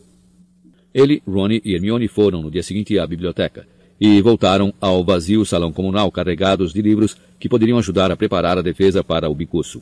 Os três se sentaram diante do fogo forte que havia na lareira e folhearam lentamente as páginas de livros empoeirados sobre casos famosos de feras que saíram para roubar ou atacar gente, falando-se ocasionalmente quando deparavam com alguma coisa que servisse. Aqui tem uma coisa. Houve um caso em 1722, mas o hipogrifo foi condenado. Ah, cá. Olhem só o que fizeram com ele. Que coisa horrível. Esse aqui pode ajudar, olhem. Uma manticora atacou alguém ferozmente em 1296 e deixaram o bicho livre. Ah, não. Foi só porque todos estavam com medo de se aproximar dele. Nesse meio tempo tinham sido armadas no resto do castelo as magníficas decorações de Natal, apesar de poucos alunos terem permanecido na escola para apreciá-las. Grossas serpentinas de folhas e frutos de azevinho foram penduradas pelos corredores. Luzes misteriosas brilhavam dentro de cada armadura e o salão principal tinha as doze árvores de Natal fulgurantes de estrelas douradas. Um cheiro forte e gostoso de comida invadia os corredores, e, na altura da noite de Natal, estava tão forte que até Perebas, no bolso de Ronnie, botou o nariz de fora para cheirar, esperançoso, o ar. Na manhã de Natal, Harry foi acordado com Ronnie atirando um travesseiro nele. Oi! Presentes! Harry apanhou os óculos e colocou-os no rosto, tentando enxergar na penumbra os pés da cama, onde aparecera um montinho de pacotes. Ronnie já estava rasgando o papel que embrulhava os dele. Mais uma suéter de mamãe. Outra vez marrom avermelhada. Veja se você também ganhou uma. Harry ganhara. A senhora Weasley lhe mandara uma suéter vermelha com o leão da Grifinória no peito, uma dúzia de tortas de frutas secas e nozes, um bolo de Natal e uma caixa com crocantes de nozes. Quando empurrou tudo isso para um lado, ele viu um pacote fino e longo por baixo. O que é isso? Perguntou Ronnie espiando, enquanto segurava nas mãos um par de meias marrom avermelhadas que acabara de abrir. Não sei. Harry rasgou o pacote e prendeu a respiração ao ver a magnífica e reluzente vassoura que rolara sobre sua cama. Ronnie largou as meias e pulou da cama dele para olhar mais de perto. Eu não acredito, disse com a voz rouca. Era uma Firebolt, idêntica à vassoura de sonho que Harry tinha ido ver todas as manhãs no beco diagonal. O cabo brilhou quando ele a ergueu. Sentiu a vassoura vibrar e a soltou. Ela ficou flutuando no ar, sem apoio, na altura exata para ele montá-la. Os olhos de Harry correram da placa de ouro com o número do registro para a superfície do cabo, dali para as lascas de bétula perfeitamente lisas e aerodinâmicas que formavam a cauda. Quem lhe mandou essa vassoura? perguntou Ronnie em voz baixa. Procure aí o cartão, disse Harry. Ronnie rasgou o resto do papel de embrulho da Firebolt. Nada. Caramba, quem gastaria tanto dinheiro com você? Bem, disse Harry atordoado. Aposto que não foram os Dursley. Aposto que foi Dumbledore disse Ronnie, agora rodeando a Firebolt e apreciando cada centímetro de sua glória. Ele lhe mandou a capa da invisibilidade anonimamente? Mas era do meu pai? respondeu Harry. Dumbledore só estava passando a capa para mim. Ele não gastaria centenas de galeões comigo. Não pode sair dando coisas assim para alunos. Por isso mesmo é que não ia dizer que foi ele, concluiu Ronnie.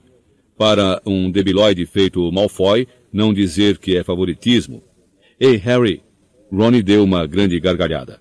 Malfoy! Espera até ele ver você montado nisso. Vai ficar doente de inveja. É uma vassoura de padrão internacional. Ah, isso é. Não consigo acreditar, murmurou Harry, alisando a Firebolt, enquanto Ronnie afundava na cama dele, rindo de se acabar, só de pensar no Malfoy. Quem eu sei, disse Ronnie, se controlando. Eu sei quem poderia ter sido. O Lupin. Que? disse Harry, agora começando a rir também. Lupin? Olha, se ele tivesse tanto ouro assim, poderia comprar umas vestes novas. É, mas ele gosta de você. E estava ausente quando a sua Nimbus se arrebentou. E talvez tenha ouvido falar do acidente e resolvido visitar o beco diagonal e comprar a vassoura para você. O que é que você quer dizer com estava ausente? perguntou Harry. Ele estava doente quando eu joguei aquela partida. Bem, ele não estava na ala hospitalar, disse Ronnie. Eu estava lá limpando comadres, cumprindo aquela detenção que o Snape me deu, se lembra? Harry franziu a testa para Ronnie. Não posso imaginar Lupin comprando um presente desses. Do que é que vocês estão rindo? Hermione acabara de entrar, vestindo um robe e segurando bichento, que estava com a cara de extremo mau humor e um fio de lantejoulas em volta do pescoço. Não entra aqui com ele, disse Ronnie, apanhando Perebas depressa das profundezas de sua cama e guardando-o no bolso do pijama. Mas Hermione não ouviu. Largou o bichento na cama vazia de Simas e grudou os olhos, boca aberta, na Firebolt. Ah, Harry! Quem lhe mandou isso? Não tenho a menor ideia. Não tinha cartão nem nada. Para sua surpresa, Hermione não pareceu nem excitada nem intrigada com a informação. Pelo contrário, ficou desapontada e mordeu o lábio. — Que é que você tem? perguntou Ronnie. — Não sei, respondeu Hermione lentamente. Mas é meio esquisito, não é? Quero dizer, essa é uma vassoura muito boa, não é? Ronnie suspirou, exasperado. É a melhor vassoura que existe no mundo, Hermione. Então, deve ter sido realmente cara. Provavelmente custou mais do que todas as vassouras da Sonserina juntas, disse Ronnie alegremente. Bem, quem iria mandar a Harry uma coisa tão cara e nem ao menos dizer que mandou? Perguntou Hermione. Quem quer saber disso? retrucou Ronnie impaciente. Escuta aqui, Harry. Posso dar uma voltinha? Posso? Acho que ninguém devia montar essa vassoura por enquanto, disse Hermione com a voz esganiçada. Harry e Ronnie encararam a garota. O que é que você acha que o Harry vai fazer com ela? Varrer o chão? Mas antes que Hermione pudesse responder, Bichento saltou da cama de cima direto para o peito de Ronnie. Tire-o daqui! berrou Ronnie ao mesmo tempo em que as garras de Bichento rasgaram seu pijama, e Perebas tentou uma fuga desesperada por cima do seu ombro. Ronnie agarrou Perebas pelo rabo e mirou em Bichento um pontapé mal calculado, que acabou acertando o malão aos pés da cama de Harry. Derrubou-o e fez Ronnie pular pelo quarto, uivando de dor. O pelo de Bichento de repente ficou em pé. Um assobio alto e fino começou a invadir o quarto. O bisbilhoscópio de bolso saltara de dentro das meias velhas do tio Walter e saíra rodopiando e cintilando pelo chão. Eu tinha me esquecido dele, exclamou Harry, que se abaixou e recolheu o bisbilhoscópio. Nunca uso estas meias se posso evitar. O pequeno peão girava e assobiava na palma da mão do garoto. Bichento sibilava e bufava para ele. É melhor você levar esse gato daqui, Hermione, disse Ronnie furioso, sentando-se na cama de Harry e massageando o dedão do pé. Será que dá para você guardar essa coisa? acrescentou ele para Harry, quando Hermione ia se retirando do quarto. Os olhos amarelos de Bichento continuavam fixos nele, cheios de malícia. Harry tornou a enfiar o bisbilhoscópio nas meias e atirou-o de volta ao malão. Tudo o que se ouvia agora eram gemidos de dor e raiva que Ronnie abafava. Perebas estava alinhado nas mãos do dono. Já fazia tempo que Harry o vira fora do bolso do amigo e teve a desagradável surpresa de observar que Perebas, antigamente tão gordo, estava agora magérrimo. E também tinha perdido pelos em alguns pontos do corpo. Ele não está com uma aparência muito boa, não é? comentou Harry. É estresse, respondeu Ronnie. Ele até estaria bem se aquela bola idiota de pelos o deixasse em paz. Mas Harry, se lembrando que a mulher na loja de animais mágicos dissera que os ratos só viviam três anos, não pôde deixar de sentir que, a não ser que Perebas tivesse poderes jamais revelados, ele estava chegando ao fim da vida. E, apesar das queixas frequentes do amigo de que o rato estava chato e inútil, ele tinha certeza de que Ronnie ficaria muito infeliz se o bicho morresse. O espírito de Natal estava decididamente em baixa no salão comunal da Grifinória àquela manhã. Hermione prendera Bichento no dormitório das meninas, mas estava furiosa com Ronnie por ter tentado chutá-lo. Ronnie continuava fumegando de raiva com a nova tentativa que o gato fizera de comer seu rato. Harry desistiu de tentar fazer os dois se falarem e se ocupou em examinar a Firebolt que trouxera com ele para a sala. Por alguma razão, isso pareceu aborrecer Hermione também. Ela não fez comentário algum, mas não parava de lançar olhares carrancudos à vassoura, como se esta também tivesse criticado o bichento. À hora do almoço, eles desceram para o salão principal e descobriram que as mesas das casas tinham sido encostadas nas paredes outra vez, e que uma única mesa fora posta para doze pessoas no meio do salão. Os professores Dumbledore, Minerva McGonagall, Snape, Sprout e Flitwick estavam sentados à mesa, bem como Filch, o zelador, que tirara o avental marrom de uso diário e estava enfatiotado com uma casaca muito velha de aspecto mofado. Havia apenas mais três alunos, dois novatos extremamente nervosos e um garoto mal-humorado da Sonserina. Feliz Natal! desejou Dumbledore quando Harry, Ron e Hermione se aproximaram da mesa. Como éramos tão poucos, me pareceu uma tolice usar as mesas das casas. Sentem-se, sentem-se. Harry, Ron e Hermione se sentaram lado a lado na ponta da mesa. Balas de estalo, disse Dumbledore entusiasmado, oferecendo a ponta de um tubo prateado a Snape, que o pegou com relutância e puxou. Com um estampido, a bala se rompeu e surgiu um grande chapéu cônico de bruxo encimado por um urubu empalhado. Harry, lembrando-se do bicho-papão, procurou os olhos de Ronnie e os dois sorriram. A boca de Snape se comprimiu e ele empurrou o chapéu para Dumbledore, que o trocou pelo próprio chapéu de bruxo na mesma hora. Podem avançar, convidou ele aos presentes, sorrindo para todos. Quando Harry estava se servindo de batatas assadas, as portas do salão se abriram. Era a professora Sibylla Trelawney, deslizando em direção à mesa como se andasse sobre rodas. Tinha posto um vestido verde de paetês em homenagem à ocasião, o que a fazia parecer mais que nunca uma libélula enorme e cintilante. Sibila, mas que surpresa agradável! saudou-a Dumbledore, levantando-se. Estive consultando a minha bola de cristal, diretor, disse a professora com a voz mais etérea e distante do mundo. E, para meu espanto, me via abandonando o meu almoço solitário para vir me reunir a vocês. Quem sou eu para recusar uma inspiração do destino? Na mesma hora, me apressei a deixar minha torre e peço que me perdoem o atraso. É claro, disse Dumbledore com os olhos cintilantes. Deixe-me apanhar uma cadeira para você. E, dizendo isso, usou a varinha para trazer pelo ar uma cadeira que girou alguns segundos e pousou com um baque entre os professores Snape e Minerva. A professora Sibila, porém, não se sentou. Seus enormes olhos começaram a passear pela mesa e ela subitamente deixou escapar um gritinho. Não me atrevo, diretor. Se eu me sentar, seremos treze. Nada poderia ser mais azarado. Não vamos esquecer que quando treze comem juntos, o primeiro a se levantar será o primeiro a morrer. Vamos correr o risco, Sibila, disse a professora Minerva impaciente. Por favor, sente, o peru está esfriando. Sibila hesitou, depois se acomodou na cadeira vazia, os olhos fechados e a boca contraída, como se estivesse à espera de um raio atingir a mesa. Minerva enfiou uma grande colher na terrina mais próxima. Tripas, Sibila? A professora fingiu não ouvir. Reabriu os olhos, correu-os ao redor da mesa mais uma vez e perguntou. Mas onde está o nosso caro professor Lupin? Receio que o coitado esteja doente outra vez, disse Dumbledore fazendo um gesto para que todos começassem a se servir. Pouca sorte que isso fosse acontecer no dia de Natal. Mas com certeza você já sabia disso, não, Sibila? Disse a professora Minerva com as sobrancelhas erguidas. Sibila lançou a Minerva um olhar gelado. Claro que sabia, Minerva, disse com a voz controlada. Mas a pessoa não deve fazer alarde de tudo que sabe. Muitas vezes finjo que não possuo visão interior para não deixar os outros nervosos. Isso explica muita coisa, disse a outra com azedume. A voz da professora Sibila subitamente se tornou bem menos etérea.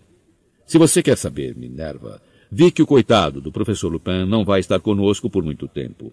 E ele próprio parece saber que seu tempo é curto Decididamente fugiu quando eu me ofereci para consultar a bola de cristal para ele. Imagine só, comentou Minerva secamente. Tenho minhas dúvidas, disse Dumbledore com a voz alegre, mas ligeiramente mais alta, o que pôs um ponto final na conversa das duas. De que o professor Lupin corra algum perigo iminente. Severo, você preparou a poção para ele outra vez? Preparei, diretor, respondeu Snape. Ótimo. Então ele logo deverá estar de pé. Derek, você já se serviu dessas salsichas apimentadas? Estão excelentes. O garoto do primeiro ano ficou vermelhíssimo quando Dumbledore se dirigiu a ele e apanhou a travessa de salsichas com as mãos trêmulas. A professora Sibila se comportou quase normalmente até o finzinho do almoço de Natal, duas horas depois. Empapuçados com a comida e ainda usando os chapéus da festa, Harry e Ronnie se levantaram primeiro da mesa e ela deu um grito agudo. Meus queridos! Qual dos dois se levantou da cadeira primeiro? Qual? Não sei, respondeu Ronnie olhando preocupado para Harry. Duvido que vá fazer muita diferença, disse a professora Minerva com frieza. A não ser que o tarado da machadinha esteja esperando aí fora para matar o primeiro que sair para o saguão. Até Ronnie riu. Sibila pareceu muitíssimo ofendida. Vem com a gente? perguntou Harry a Hermione. Não, respondeu a garota. Quero falar uma coisa com a professora McGonagall. Provavelmente vai tentar ver se pode assistir a mais aulas. Bocejou Ronnie quando se encaminharam para o saguão de entrada, onde não encontraram nenhum louco da machadinha. Quando chegaram ao buraco do retrato, encontraram Sir Cadogan desfrutando um almoço de Natal com dois frades, vários ex-diretores de Hogwarts e seu gordo pônei. O cavaleiro levantou a viseira e brindou os dois garotos com uma jarra de quentão. Feliz Natal! Senha Cão desprezível, disse Ronnie. E o mesmo para o senhor, meu senhor, berrou Sir Cadogan quando o quadro se afastou para admitir os garotos. Harry foi diretamente ao dormitório, apanhou a Firebolt e o estojo para manutenção de vassouras que Hermione lhe dera de presente de aniversário. Levou-os para baixo e tentou encontrar o que fazer com a vassoura. Mas não havia lascas levantadas para parar, e o cabo ainda estava tão reluzente que não tinha sentido lhe dar polimento. Ele e Ronnie ficaram ali admirando a vassoura de todos os ângulos, até que o buraco do retrato se abriu e Hermione entrou acompanhada da professora Minerva. Embora Minerva McGonagall fosse diretora da Grifinória, Harry só vira antes na sala comunal uma vez, e para dar um aviso muito sério. Ele e Ronnie a olharam, os dois segurando a Firebolt. Hermione contornou o lugar em que eles estavam, sentou-se, apanhou o livro mais próximo e escondeu o rosto nele. Então é isso? Perguntou a professora com seu olhar penetrante, aproximando-se da lareira para examinar a Firebolt. A senhorita Granger acabou de me informar que alguém lhe mandou uma vassoura, Potter. Harry e Ronnie se viraram para olhar Hermione. Surpreenderam sua testa corando por cima do livro, que ela segurava de cabeça para baixo. Posso? Perguntou McGonagall, mas não esperou resposta para tirar a vassoura das mãos dos garotos. Examinou-a atentamente, do cabo às lascas. Hum. E não havia nenhum bilhete, nenhum cartão, Potter? Nenhuma mensagem de nenhum tipo? Não, disse Harry sem compreender. Entendo. Bem, receio que tenha de levar a vassoura, Potter. O quê? exclamou Harry, ficando em pé. Mas por quê? Teremos que verificar se não está enfeitiçada. Naturalmente, eu não sou especialista nesse assunto, mas imagino que Madame Hooch e o professor Flitwick possam desmontá-la. Desmontá-la? repetiu Ronnie, como se a professora fosse maluca. Não deve levar mais do que umas semanas. Você a receberá de volta se tivermos certeza de que está limpa. A vassoura não tem nada errado, exclamou Harry, a voz ligeiramente trêmula. Francamente, professora, você não pode saber, Potter, disse a professora com bondade. Pelo menos até ter voado nela, e receio que isso esteja fora de questão até nos certificarmos de que ninguém a alterou. Eu o manterei informado. A professora McGonagall deu meia volta levando a Firebolt e atravessou o buraco do retrato, que se fechou em seguida. Harry ficou observando a professora partir, a latinha de cera de polimento ainda na mão. Ron, porém, se voltou contra Hermione. Para que você foi correndo contar à professora Minerva? Hermione largou o livro de lado. Seu rosto continuava vermelho, mas ela se levantou e enfrentou Ronnie, desafiando-o. Porque achei, e a professora McGonagall concorda comigo, que provavelmente a vassoura foi mandada a Harry por Sirius Black. CD 12 Harry Potter e o Prisioneiro de Azkaban Capítulo 12 O Patrono Harry sabia que Hermione tivera boa intenção, mas isso não o impedia de estar aborrecido com a amiga. Ele fora dono da melhor vassoura do mundo por breves horas, e agora, por interferência dela, não sabia se iria rever a vassoura. Harry tinha certeza de que, no momento, não havia problema algum com a Firebolt, mas em que estado ela ficaria depois de ser submetida a todo tipo de teste antifeitiço? Ronnie também estava furioso com Hermione. Na sua opinião, desmontar uma Firebolt nova em folha era nada menos que um ato criminoso. Hermione, que continuava convicta de que agira visando ao bem do amigo, começou a evitar a sala comunal. Os dois garotos supunham que ela se refugiara na biblioteca e não tentaram persuadi-la a voltar. Em tudo por tudo, eles ficaram felizes quando o restante da escola voltou pouco depois do ano novo e a torre da Grifinória novamente se encheu de gente e ruídos. Olívio procurou Harry na véspera do novo trimestre começar. Teve um bom Natal? Perguntou ele e em seguida, sem esperar resposta, se sentou, baixou a voz e disse. Andei pensando durante o Natal, Harry. Depois da última partida, entende? Se os dementadores forem ao próximo, quero dizer, não podemos nos dar ao luxo de você... Bem, Olívio parou parecendo constrangido. Já estou cuidando disso, falou Harry depressa. O professor Lupin prometeu que me ensinaria a afastar os dementadores. Devemos começar esta semana. E falou que teria tempo depois do Natal. Ah, respondeu Olívio, o rosto se desanuviando. Bem, nesse caso, eu não queria realmente perder você como apanhador, Harry. Já encomendou uma vassoura nova? Não. O quê? É melhor você se mexer, sabe? Não vai poder montar aquela Shooting Star contra o time da Corvinal. Ele ganhou uma Firebolt de Natal, disse Ronnie. Uma Firebolt? Não. Sério? Uma Firebolt de verdade? Não precisa se excitar, Olívio disse Harry deprimido. Não está mais comigo, foi confiscada. E explicou tudo sobre a Firebolt e como estava sendo verificada para saber se fora enfeitiçada. Enfeitiçada? Como poderia ter sido enfeitiçada? Sirius Black, disse Harry cansado. Dizem que ele está querendo me pegar, então McGonagall calculou que poderia ter me mandado a vassoura. Descartando a informação de que um assassino famoso estava atrás do seu apanhador, Olívio disse: Mas Black não poderia ter comprado uma Firebolt? Ele está fugindo. O país inteiro está à procura dele. Como é que iria simplesmente entrar na artigos de qualidade para quadribol e comprar uma vassoura? Eu sei, mas ainda assim McGonagall quer desmontá-la. Olívio empalideceu. Vou falar com ela, Harry, prometeu. Vou chamá-la à razão. Uma Firebolt, uma autêntica Firebolt no nosso time. Ela quer que Grifinória ganhe tanto quanto nós. Vou fazê-la ver o absurdo. Uma Firebolt. As aulas recomeçaram no dia seguinte. A última coisa que alguém ia querer fazer era passar duas horas lá fora em uma fria manhã de janeiro. Mas Hagrid providenciara uma fogueira cheia de salamandras para a alegria dos alunos, que passaram uma aula incomumente boa, juntando madeira e folhas secas para manter o fogo alto, enquanto os bichinhos, que adoram chamas, subiam e desciam pelas toras embranquecidas de calor. A primeira aula de adivinhação do novo trimestre foi bem menos divertida. A professora Sibila estava agora começando a ensinar quiromancia à turma, e não perdeu tempo para informar a Harry de que ele possuía a menor linha da vida que ela já vira. Mas era a aula de defesa contra as artes das trevas que ele estava ansioso para chegar. Depois da conversa com Olívio, queria começar as aulas anti-dementadores o mais cedo possível. Ah, é verdade, disse Lupin quando Harry o lembrou da promessa no final da aula. Vejamos, que tal às oito horas da noite na quinta? A sala de aula de História da Magia deve ser suficientemente grande. Tenho que pensar muito como vamos fazer isso. Não podemos trazer um dementador real ao castelo para praticar. Ele continua com cara de doente, não acha? Perguntou Ronnie quando caminhavam pelo corredor para ir jantar. O que é que você acha que ele tem? Ouviram um alto muxoxo de impaciência atrás deles. Era Hermione que estivera sentada ao pé de uma armadura, rearrumando a mochila, tão cheia de livros que não fechava. E por que é que você está fazendo muxoxo para a gente? Perguntou Ronnie irritado. Por nada, respondeu Hermione em tom de superioridade, passando a mochila pelo ombro. Nada não, disse Ronnie. Eu estava imaginando qual seria o problema de Lupin, e você... Bem... Será que não está óbvio?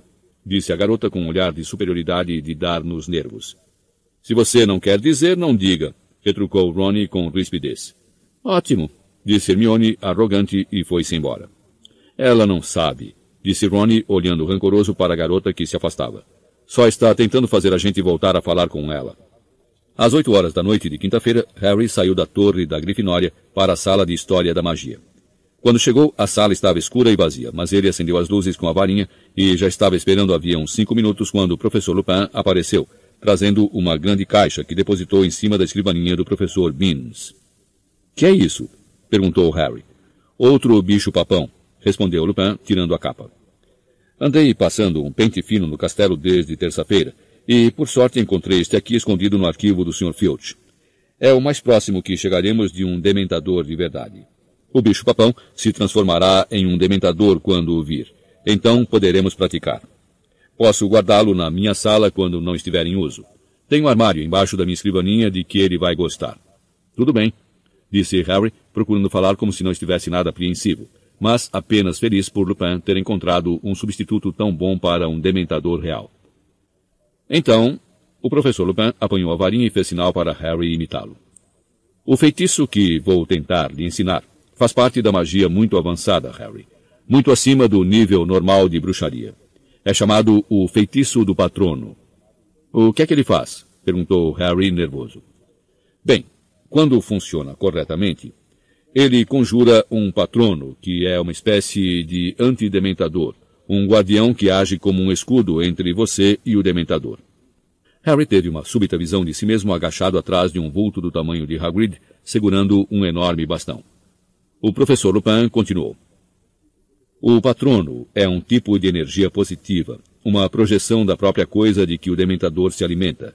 Esperança, felicidade, desejo de sobrevivência, mas ele não consegue sentir desesperança como um ser humano real. Por isso, o dementador não pode afetá-lo. Mas preciso preveni-lo, Harry, de que o feitiço talvez seja demasiado avançado para você. Muitos bruxos habilitados têm dificuldade de executá-lo. Que aspecto tem um patrono? perguntou Harry, curioso. Cada um é único para o bruxo que o conjura. E como se conjura?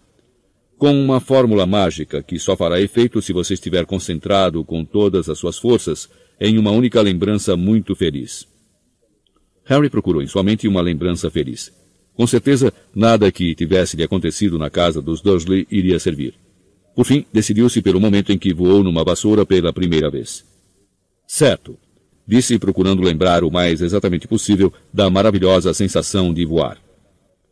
A fórmula é a seguinte. Lupin pigarreou para limpar a garganta. Expecto patronum. Expecto patronum. Repetiu Harry em voz baixa. Expecto patronum. Está se concentrando com todas as forças em sua lembrança feliz? Ah, estou, respondeu Harry, forçando depressa seu pensamento a retornar àquele primeiro voo de vassoura. Expecto patrono... Não, patronum, desculpe, expecto patronum, expecto patronum. Alguma coisa se projetou subitamente da ponta de sua varinha. Parecia um fiapo de gás prateado. O senhor viu isso? perguntou Harry, excitado. Aconteceu uma coisa. Muito bem, aprovou Lupin, sorrindo. Certo, então, está pronto para experimentar com um dementador? Estou disse o garoto segurando sua varinha com firmeza e indo para o meio da sala de aula deserta. Tentou manter o pensamento no voo, mas alguma coisa não parava de interferir. A qualquer segundo agora poderia tornar a ouvir sua mãe. Mas ele não devia pensar nisso, ou tornaria a ouvi-la, e ele não queria. Ou será que queria? Lupin segurou a tampa da caixa e levantou-a. Um dementador se ergueu lentamente da caixa, o rosto encapuzado virado para Harry, uma mão luzidia coberta de cascas de feridas segurando a capa. As luzes em volta da sala de aula piscaram e se apagaram. O dementador saiu da caixa e começou a se deslocar silenciosamente em direção a Harry, respirando profundamente, uma respiração vibrante. Uma onda de frio intensa o engolfou. Expecto patronum, berrou Harry. Expecto patronum, expecto... Mas a sala e o dementador foram se dissolvendo. Harry se viu caindo outra vez por um denso nevoeiro branco, e a voz de sua mãe, mais alta que nunca, ecoava em sua cabeça. Harry, não! Harry, não! Por favor, farei qualquer coisa. Afaste-se! Afaste-se, menina! Harry! Harry de repente recuperou os sentidos. Estava deitado de costas no chão. As luzes da sala tinham reacendido. Ele não precisou perguntar o que acontecera. Desculpe, murmurou, se sentando e sentindo o suor frio escorrer por dentro dos óculos. Você está bem? perguntou Lupin. Estou. Harry usou uma carteira para se levantar, apoiando-se nela. Tome aqui. Lupin lhe deu um sapo de chocolate. Coma isso antes de tentarmos outra vez. Eu não esperava que você conseguisse da primeira vez. De fato, ficaria assombrado se tivesse conseguido. Está piorando, murmurou Harry, mordendo a cabeça do sapo. Eu a ouvi mais alto dessa vez. E ele, Voldemort, Lupin parecia mais pálido do que de costume. Harry, se você não quiser continuar, vou compreender muito bem. Eu quero, exclamou Harry com vigor, enfiando o resto do sapo de chocolate na boca. Tenho que continuar. O que vai acontecer se os dementadores aparecerem na partida contra Corvinal? Não posso me dar ao luxo de cair outra vez. Se perdermos a partida, perderemos a taça de quadribol. Muito bem, então, disse Lupin. Talvez queira escolher outra lembrança, uma lembrança feliz, quero dizer, para se concentrar. Essa primeira parece que não foi bastante forte. Harry fez um esforço mental e concluiu que sua emoção quando Grifinória ganhara o campeonato das casas no ano anterior fora decididamente uma lembrança muito feliz. Segurou a varinha com força outra vez e tomou posição no meio da sala. Pronto? perguntou Lupin, segurando a tampa da caixa. Pronto, disse Harry, tentando por tudo encher a cabeça de pensamentos felizes sobre a vitória de Grifinória, em lugar dos pensamentos sombrios sobre o que ia acontecer quando a caixa se abrisse. Já! Disse Lupin, destampando a caixa. A sala ficou gelada e escura mais uma vez. O dementador avançou deslizando, inspirando com força, a mão podre estendida para Harry. Expecto patronum, berrou Harry. Expecto patronum. Expecto pat... Um nevoeiro branco obscureceu seus sentidos. Vultos grandes e difusos moveram-se à sua volta. Então ele ouviu uma nova voz, uma voz de homem gritando em pânico. Lilian, leve Harry e vá. É ele. Vá. Corra. Eu o atraso. Os ruídos de alguém saindo aos tropeços de uma sala. Uma porta se escancarando. Uma gargalhada aguda. Harry, Harry, acorde. Lupin dava tapinhas em seu rosto. Desta vez levou um minuto até Harry entender por que estava deitado no chão empoeirado de uma sala de aula. Ouvi meu pai, murmurou Harry.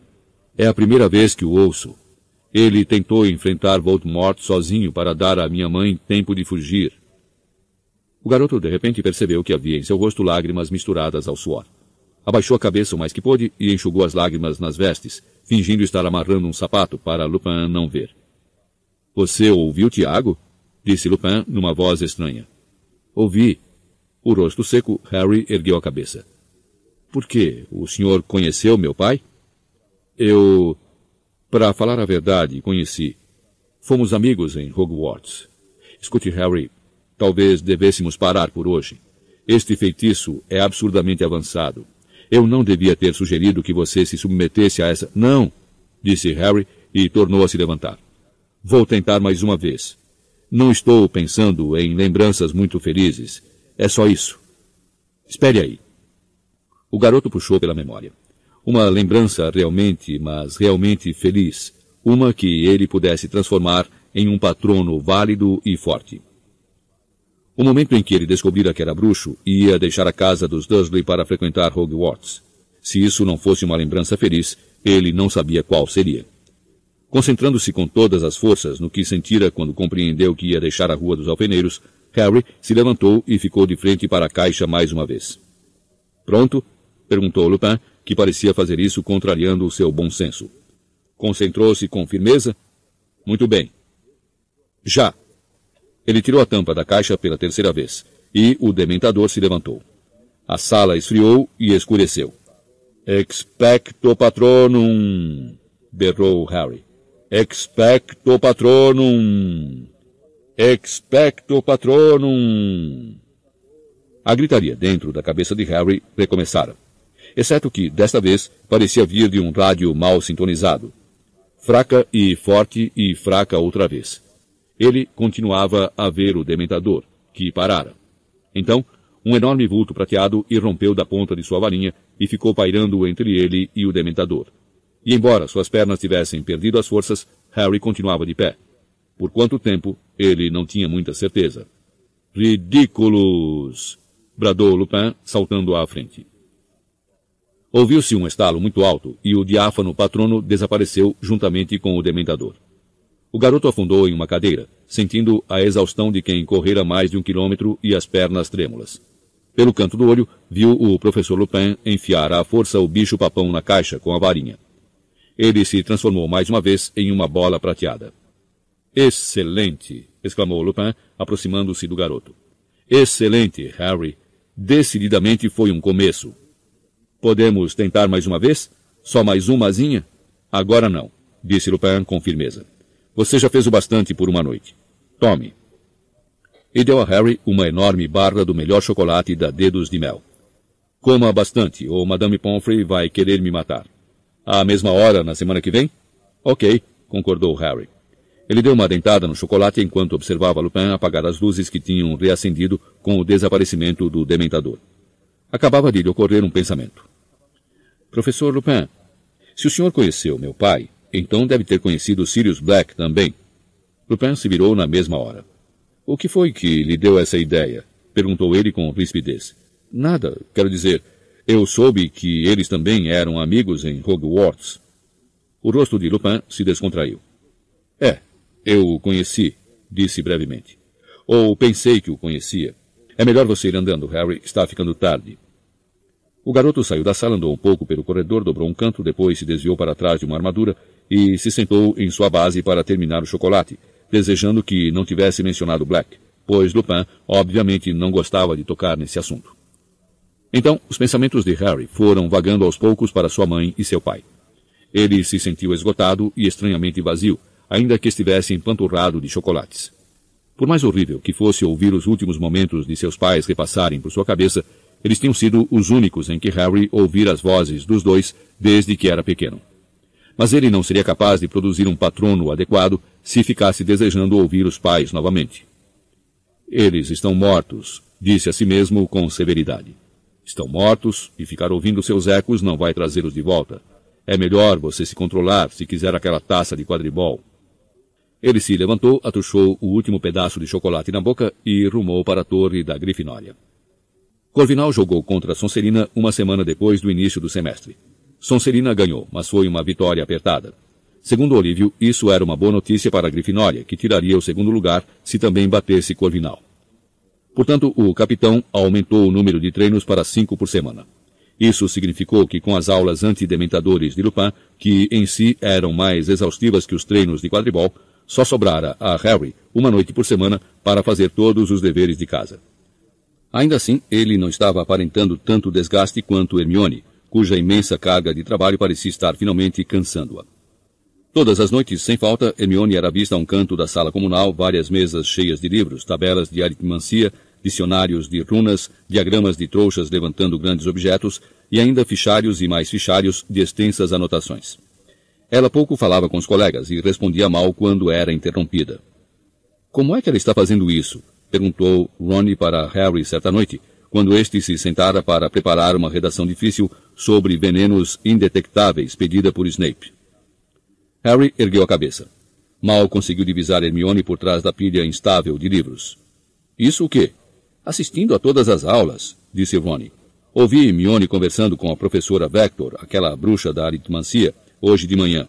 Estavam discutindo a aula de ontem. Mas Mione não podia ter estado lá, porque estava conosco na de trato das criaturas mágicas. E Ernesto Macmillan me disse que ela nunca faltou a nenhuma aula de estudos dos trouxas, mas metade das aulas são no mesmo horário de adivinhação, e ela também nunca faltou a nenhuma lá. Harry não tinha tempo naquele momento para desvendar o mistério dos horários impossíveis de Hermione. Ele realmente precisava terminar o trabalho para Snape. Dois segundos depois, no entanto, foi novamente interrompido, desta vez por Olívio. Mas notícias, Harry. Acabei de ir falar com a professora McGonagall sobre a Firebolt. Ela uh, foi um pouco grossa comigo. Me disse que as minhas prioridades estavam trocadas.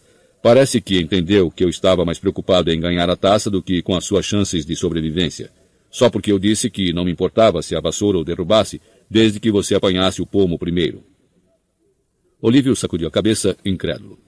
Francamente, o jeito como ela gritou comigo dava até para pensar que eu tinha dito alguma coisa horrível. Então perguntei quanto tempo mais ela ia ficar com a vassoura. Olívio amarrou a cara e imitou a voz severa da professora. O tempo que for preciso, Wood. Acho que está na hora de você encomendar uma vassoura nova, Harry. Tem um formulário de pedido no final do qual vassoura você podia comprar uma Nimbus 2001 como a do Malfoy. Não vou comprar nada que Malfoy ache bom, disse Harry em tom definitivo. Janeiro transitou para fevereiro imperceptivelmente, sem alteração no frio extremo que fazia. A partida contra Corvinal estava cada dia mais próxima, mas Harry não encomendara vassoura nova. Ele agora pedia à professora McGonagall notícias da Firebolt depois da aula de transformação. Ronnie parava cheio de esperança ao lado dele. Hermione passava depressa com o rosto virado. Não, Potter, ainda não posso devolvê-la, disse a professora na décima segunda vez que isso aconteceu, antes mesmo que ele abrisse a boca para perguntar. Já a verificamos com relação à maioria dos feitiços comuns, mas o professor Flitwick acredita que a vassoura possa estar carregando um feitiço de velocidade. Eu o informarei quando tivermos terminado a verificação. Agora, por favor, pare de me pressionar.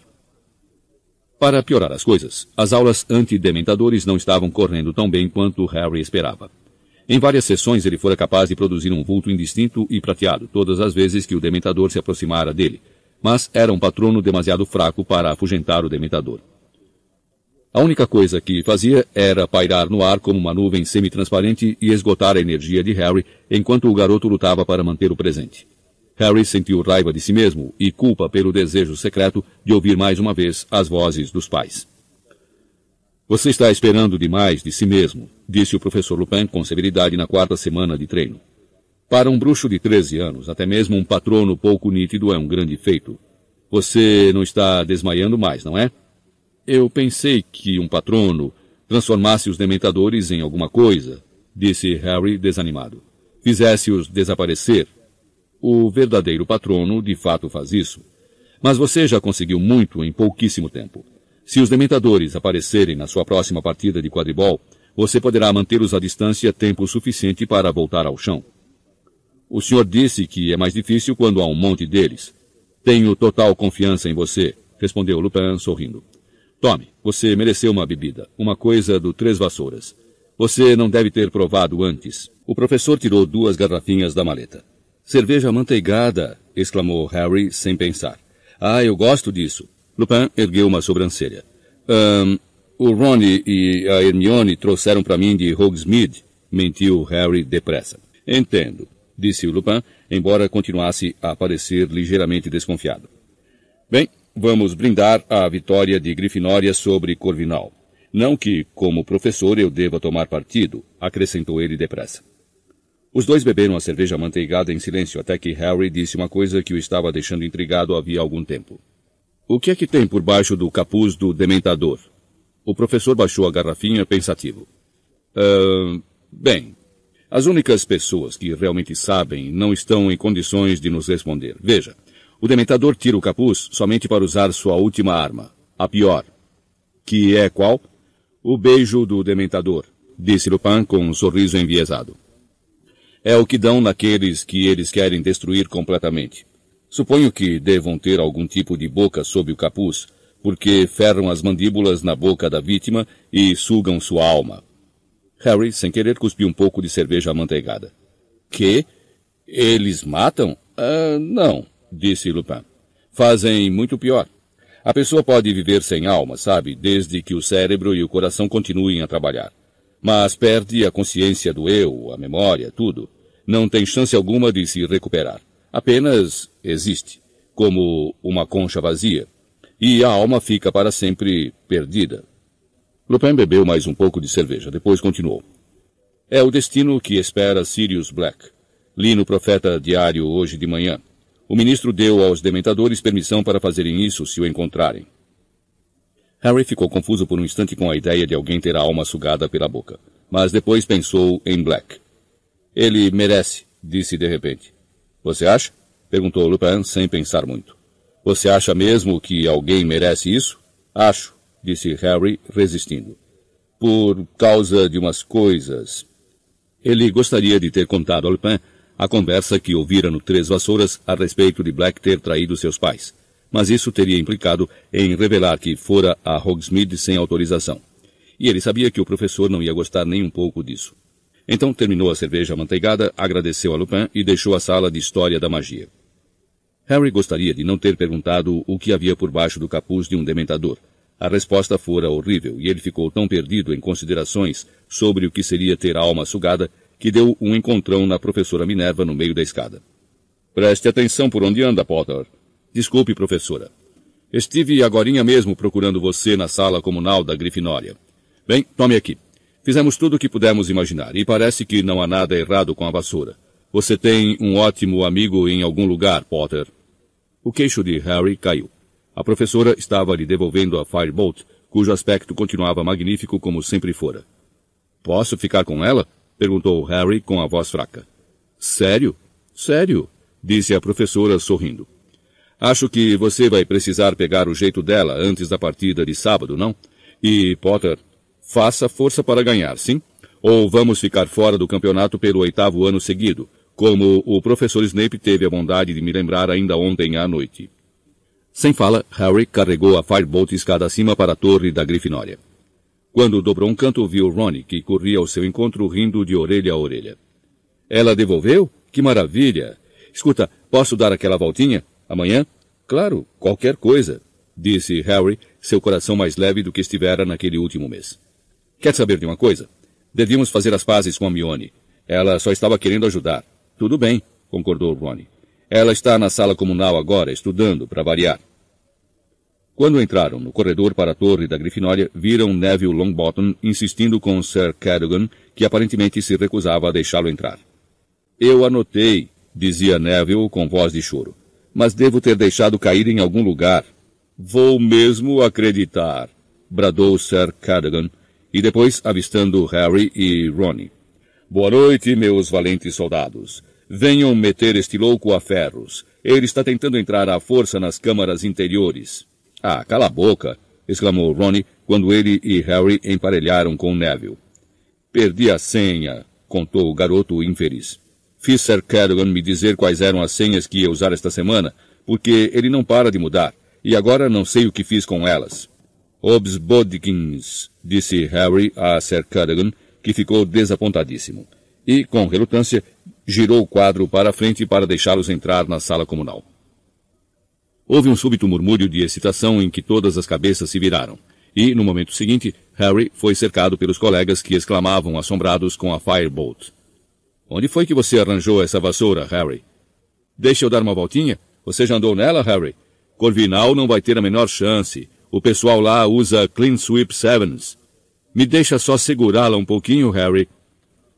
Passados uns dez minutos mais ou menos, durante os quais a Firebolt passou de mão em mão e foi admirada de todos os ângulos, a garotada se dispersou e Harry e Ron puderam ver Hermione direito.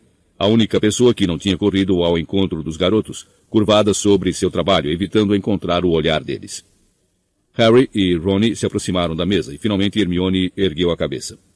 Me devolveram a vassoura, disse Harry sorrindo para a amiga e erguendo a Firebolt no ar. Está vendo, Mione? Não havia nada de errado com ela, disse Ronnie. Bem, mas podia ter havido. Quero dizer, pelo menos agora você sabe que ela é segura. É, suponho que sim, disse Harry. É melhor eu ir guardá-la lá em cima. Eu levo, disse Ronnie ansioso.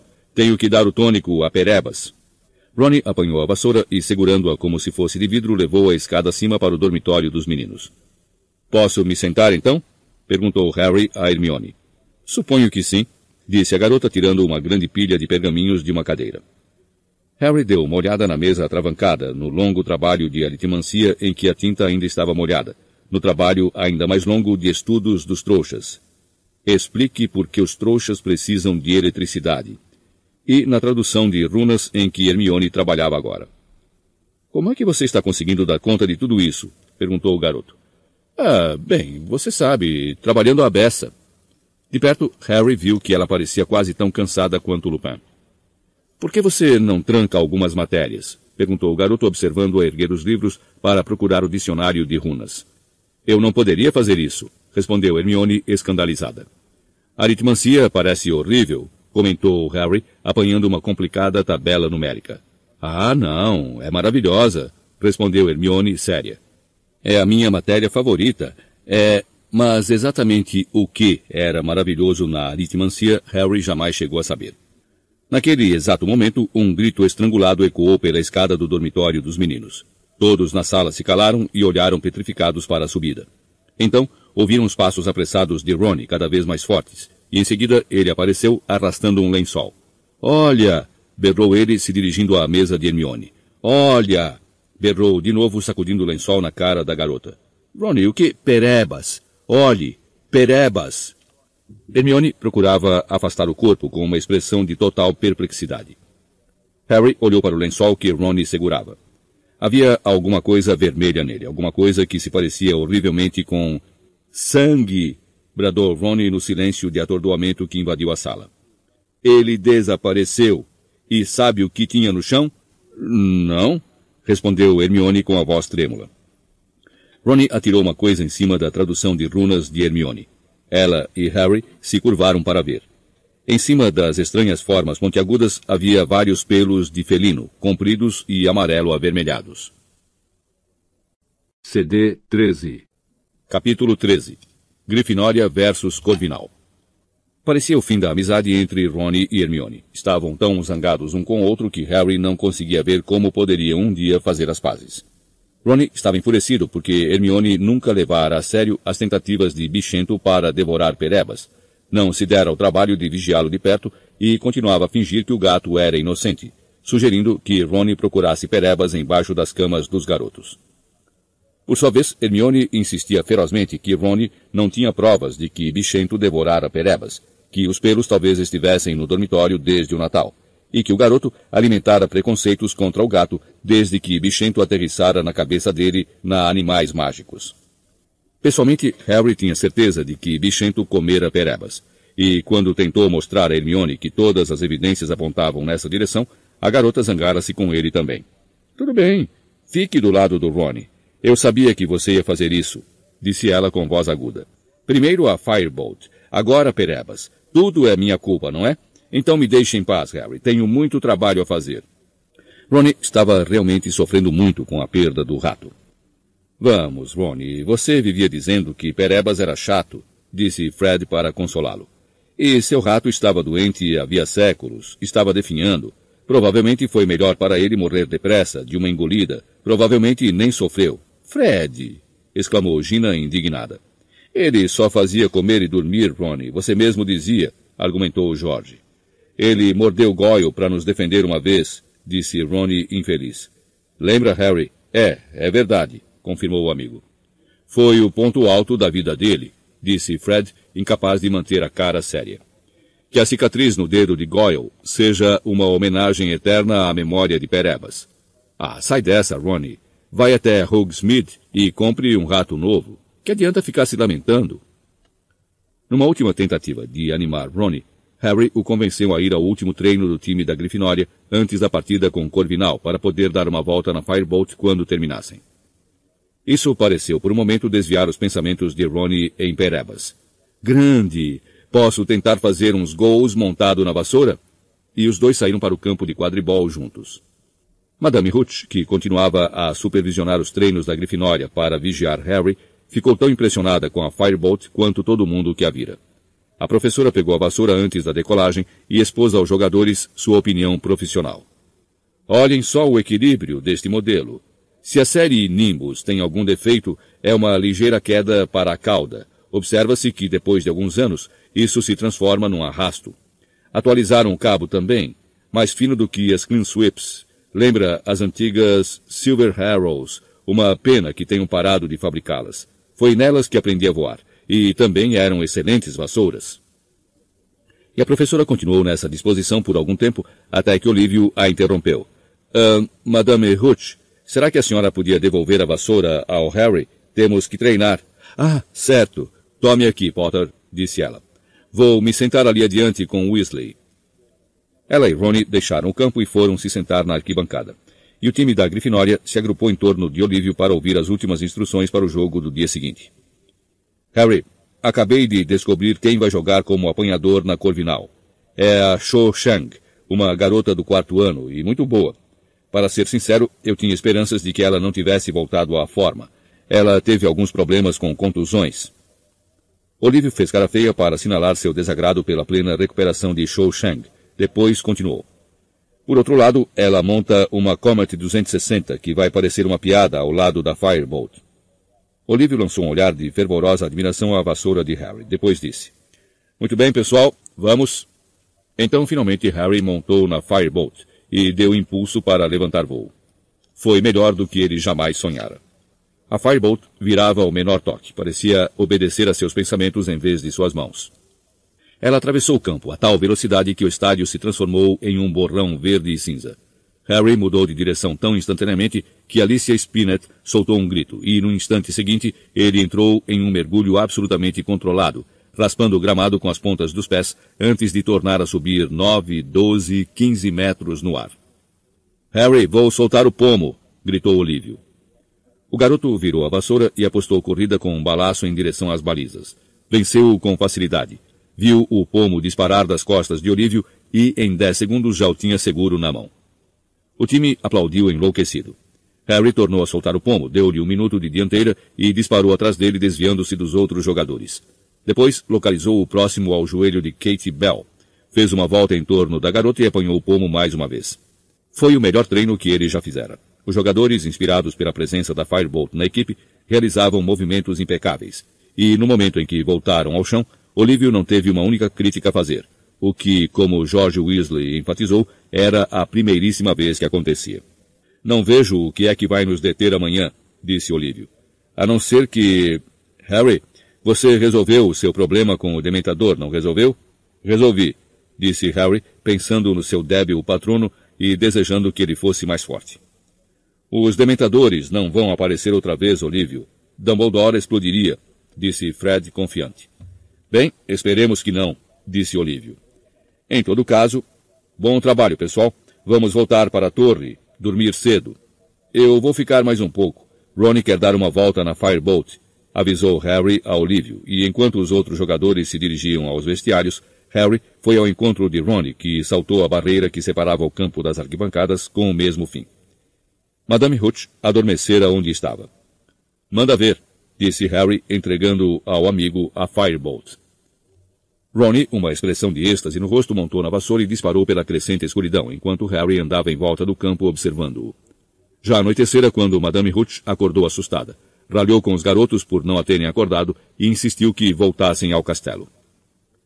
Harry pôs a Firebolt no ombro e ele e Ronnie saíram do estádio sombrio, discutindo o desempenho suavíssimo da vassoura, sua fenomenal aceleração e suas curvas precisas.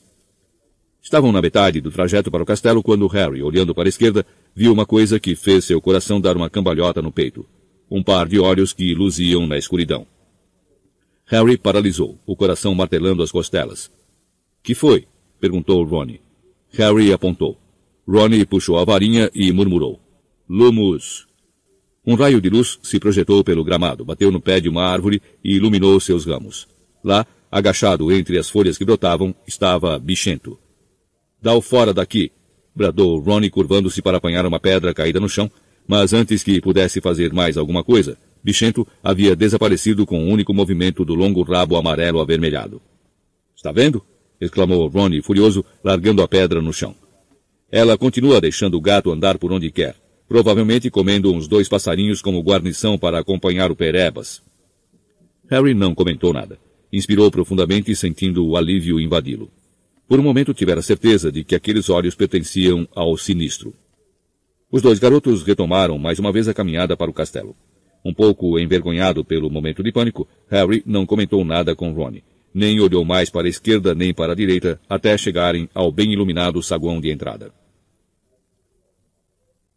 Harry desceu para tomar café na manhã seguinte com os outros garotos do dormitório, todos os quais pareciam achar que a Firebolt merecia uma espécie de guarda de honra. Quando Harry entrou no salão principal, as cabeças se voltaram para a vassoura, e houve muitos comentários excitados. Harry viu com enorme satisfação que todo o time da Sonserina fazia cara de assombro. Você viu a cara dele? perguntou Ronnie com vontade de rir, virando-se para olhar Malfoy. Ele nem consegue acreditar. Genial! Olívio também usufruía da glória que a Firebolt refletia. Ponha ela aqui, Harry, sugeriu o capitão, ajeitando a vassoura no meio da mesa e girando-a cuidadosamente de modo a deixar a marca visível. Os alunos das mesas da Corvinal e da Lufa-Lufa não demoraram a ir olhá-la de perto. Cedrico Diggory se aproximou para cumprimentar Harry por ter adquirido uma substituta tão esplêndida para sua Nimbus. E a namorada de Percy, Penelope Clearwater, da Corvinal, chegou a perguntar se podia segurar a Firebolt.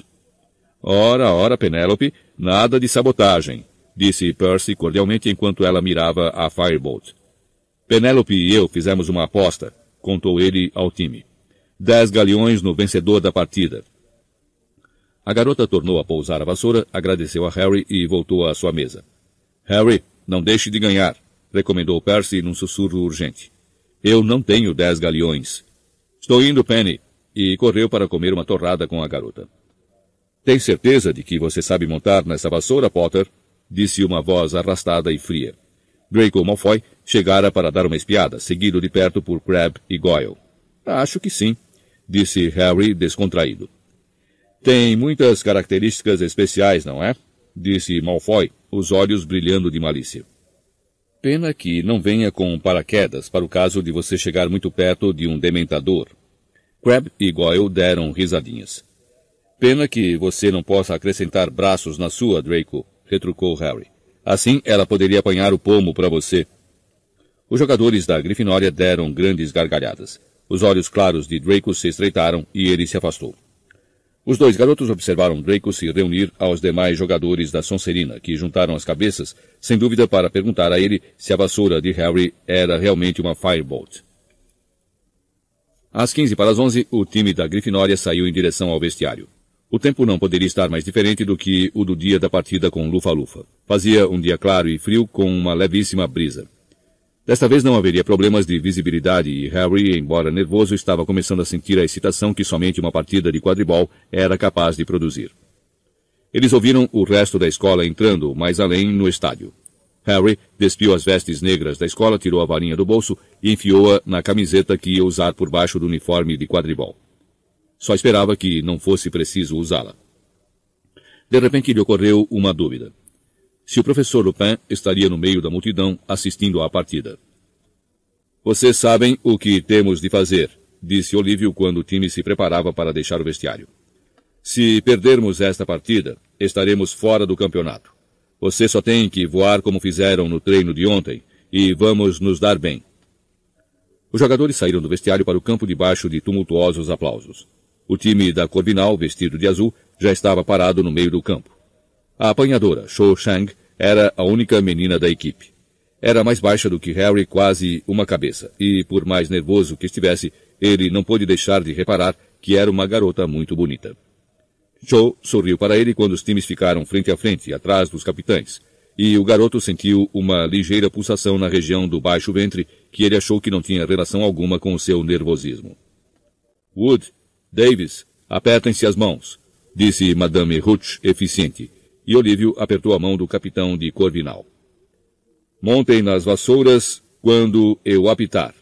Três, dois, um.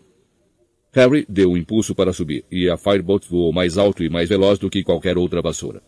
Ele sobrevoou o estádio e começou a espiar para todos os lados à procura do pomo, prestando atenção aos comentários que estavam sendo irradiados pelo amigo dos gêmeos Weasley, Lino Jordan. Foi dado início à partida, e a grande novidade é a Firebolt que Harry Potter está montando pelo time da Grifinória. Segundo a qual vassoura, a Firebolt será a montaria escolhida pelos times nacionais para o Campeonato Mundial deste ano. Jordan, você se importa de nos dizer o que está acontecendo no campo? Interrompeu a voz da professora McGonagall. Certo, professora, eu só estava situando os ouvintes. A Firebolt, aliás, tem um freio automático. E Jordan... Ok, ok. Grifinória tem a posse da Goles. Kate Bell, da Grifinória, está voando em direção à baliza. Harry passou veloz por Kate à procura de um reflexo dourado, e reparou que Cho Chang o seguia muito de perto. Não havia dúvida de que a garota era um excelente piloto. Não parava de cortar sua frente, forçando-o a mudar de direção. Mostre a ela sua aceleração, Harry, berrou Fred ao passar disparado em perseguição de um balaço que seguia na direção de Alicia. Harry estugou a Firebolt quando contornaram as balizas de Corvinal, e Cho ficou para trás. No momento exato em que Kate conseguia marcar o primeiro gol da partida e o lado do campo da Grifinória enlouquecia de entusiasmo, Harry viu. O pomo estava perto do chão, esvoaçando próximo à barreira. Harry mergulhou. Shaw percebeu seu movimento e disparou atrás dele. O garoto foi aumentando a velocidade, tomado de excitação. Os mergulhos eram sua especialidade. Estava a três metros. Então, um balaço arremessado por um dos batedores de Corvinal saiu a toda. Harry nem viu de onde. Ele mudou de rumo, evitando o petardo por um dedo. E, naqueles segundos cruciais, o pomo sumiu. Houve um grande ó de desapontamento da torcida de Grifinória, mas muitos aplausos de Corvinal para o seu batedor. George Weasley deu vazão ao que sentia, lançando um segundo balaço diretamente contra o autor do arremesso, que, por sua vez, foi forçado a dar uma cambalhota em pleno ar para evitar a colisão. Grifinória lidera por 80 pontos a zero. E olhe só o desempenho daquela Firebolt. Potter agora está realmente mostrando o que ela é capaz de fazer. Vejam como muda de direção. A Comet de Shang simplesmente não é páreo para ela. O balanceamento preciso da Firebolt é visível nesses longos Jordan. Você está ganhando para anunciar Firebolts? Volte a irradiar o jogo. Corvinal começou a jogar na retranca já tinha marcado três gols, o que deixava a Grifinória apenas 50 pontos à frente. Se Show apanhasse o pomo antes dele, Corvinal ganharia a partida. Harry reduziu a altitude, evitando por um tris um artilheiro de Corvinal, e esquadrinhou nervosamente o campo. Um lampejo de ouro, um adejar de asinhas. O pomo estava circulando a baliza de Grifinória. Harry acelerou, os olhos fixos no pontinho dourado à frente. Mas nesse instante, Show apareceu de repente bloqueando sua visão. Harry, isso não é hora para cavalheirismos, berrou Olívio quando o garoto deu uma guinada para evitar a colisão. Se for preciso, derrube-a da vassoura. Harry se virou e avistou show. A garota estava sorrindo. O pomo sumira outra vez. Ele apontou a vassoura para o alto e logo chegou a 60 metros sobre o campo. Pelo canto do olho, ele viu show seguindo-o. Ela resolvera marcá-lo em vez de procurar o pomo sozinha. Muito bem, então, se queria segui-lo, teria que arcar com as consequências. Harry mergulhou outra vez, e Shaw, pensando que ele avistara o pomo, tentou acompanhá-lo. Ele desfez o mergulho abruptamente. Shaw continuou a descida veloz. Ele subiu mais uma vez como uma bala, e então viu-o pela terceira vez. O pomo cintilava muito acima do campo do lado da Corvinal. Harry acelerou. A muitos metros abaixo, Shaw fez o mesmo. Ele foi reduzindo a distância, se aproximando mais do pomo a cada segundo. Então, oh! gritou Shaw apontando. Distraído, Harry olhou para baixo. Três dementadores, três dementadores altos, negros, lá embaixo, olhavam para ele. Harry nem parou para pensar. Enfiou a mão pelo decote de suas vestes, sacou a varinha e berrou. Expecto patronum. Uma coisa branco-prateada, uma coisa enorme, irrompeu de sua varinha. Ele percebeu que apontara diretamente para os dementadores, mas não parou para ver o efeito. Sua mente continuava milagrosamente clara. Ele olhou para frente, estava quase lá. Estendeu a mão que ainda segurava a varinha e conseguiu fechar os dedos sobre o pequeno pomo que se debatia. Soou o apito de Madame Hooch. Harry se virou no ar e viu seis borrões vermelhos voando em sua direção. No momento seguinte, o time o abraçava com tanta força que ele quase foi arrancado da vassoura. Ouvia-se lá embaixo os brados da torcida da Grifinória em meio aos espectadores. Aí, garoto! Olívio não parava de gritar. Alicia, Angelina e Kate todas tinham beijado Harry. Fred o abraçara com tanta força que ele achou que sua cabeça ia saltar do corpo. Em completa desordem, o time conseguiu voltar ao campo. Harry desmontou a vassoura, levantou a cabeça e viu um bando de torcedores da Grifinória saltar para dentro do campo, Ronnie à frente. Antes que desse por si, fora engolfado pela turma que gritava aplaudindo-o. Sim! gritava Ronnie, puxando com força o braço de Harry e erguendo-o no ar. É! É! Grande partida, Harry, disse Percy feliz. Dez galeões para mim. Preciso procurar Penélope. Com licença. Parabéns, Harry, bradou Simas Finnegan. Brilhante, berrou Hagrid por cima das cabeças dos alunos da Grifinória que acorriam. Foi um patrono impressionante, disse uma voz no ouvido de Harry. Harry se virou e viu o professor Lupin, que parecia ao mesmo tempo abalado e satisfeito. Os dementadores não me afetaram nada, exclamou Harry excitado. Eu não senti nada. Foi porque eles. Eh, não eram dementadores, explicou o professor. Venha ver. Ele desvencilhou Harry da aglomeração até poderem ver a lateral do campo. Você deu um grande susto no Sr. Malfoy, disse Lupin. Harry arregalou os olhos. Amontoados no chão estavam Malfoy, Crabbe, Goyle e Marcus Flint, o capitão do time da Sonserina, lutando para se despir das vestes negras e longas com capuzes. Pelo jeito, Malfoy estivera em pé nos ombros de Goyle. Parada ao lado deles, com uma expressão de fúria no rosto, estava a professora Minerva. Um truque indigno, bradava ela. Uma tentativa baixa e covarde de sabotar o apanhador de Grifinória. Detenção para todos e menos 50 pontos para Sonserina. Vou falar com o professor Dumbledore, não se iludam. Ah, aí vem ele agora. Se alguma coisa podia selar a vitória de Grifinória, era isso. Ronnie, que pelejara para chegar até Harry, se dobrava de tanto rir ao contemplar em Malfoy tentando sair da veste, a cabeça de Goyle ainda presa lá dentro. Vamos, Harry, disse Jorge procurando se aproximar. Festa, sala comunal da Grifinória, agora. Certo, respondeu Harry, sentindo-se mais feliz do que se lembrava de ter se sentido havia muito tempo. Ele e o restante do time abriram caminho, ainda de vestes vermelhas, para fora do estádio e de volta ao castelo. A sensação era de que já tinham ganhado a taça de quadribol. A festa durou o dia inteiro e se prolongou até tarde da noite. Fred e George Weasley desapareceram algumas horas e voltaram com braçadas de garrafinhas de cerveja amanteigada, abóbora espumante e vários sacos de doces da Dedos de Mel. Como foi que você fez isso? gritou Angelina Johnson quando George começou a tirar sapos de menta nos colegas. Com uma ajudinha de aluado, rabicho, almofadinhas e pontas, murmurou Fred ao ouvido de Harry. Somente uma pessoa não participava da comemoração. Hermione, por incrível que pareça, estava sentada a um canto tentando ler um enorme livro intitulado Vida Doméstica e Hábitos Sociais dos Trouxas Britânicos. Harry se afastou da mesa em que Fred e George começavam a fazer malabarismos com as garrafinhas de cerveja manteigada e foi até a amiga. Você ao menos foi ao jogo? perguntou ele. Claro que fui, respondeu Hermione numa voz estranhamente aguda, sem levantar a cabeça. E estou muito contente que a gente tenha ganhado. E acho que você jogou realmente bem. Mas tenho que ler isso aqui até segunda-feira. Vamos, Mione, venha comer alguma coisa, convidou Harry enquanto olhava para Ronnie, e se perguntava se ele teria suficiente bom humor para guardar a machadinha de guerra. Não posso, Harry. Ainda tenho 422 páginas para ler, respondeu a garota agora num tom ligeiramente histérico. De qualquer modo, a garota olhou para Ronnie também. Ele não quer a minha companhia. Quanto a isso, não havia o que discutir, porque Ronnie escolheu aquele momento para dizer em voz alta. Se Perebas não tivesse sido devorado, ele poderia ter comido uma mosca de chocolate. Ele gostava tanto.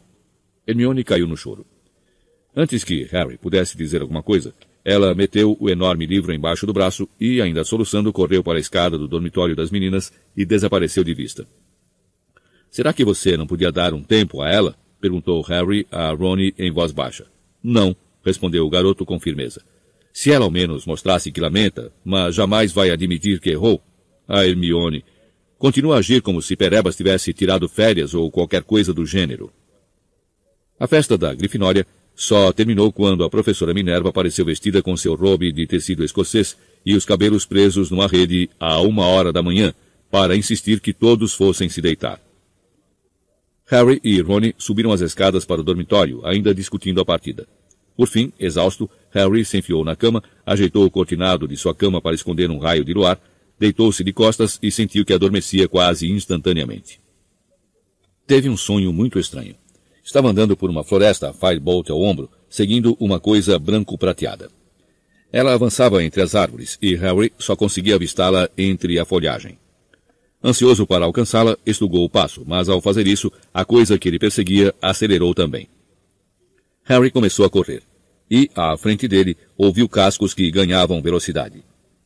Agora ele estava correndo desabalado, e, à frente, ouvia a coisa galopar.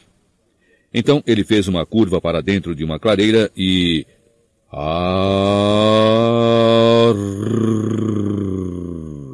Não. Harry acordou subitamente como se alguém o tivesse esbofeteado. Desorientado na escuridão total, agarrou as cortinas.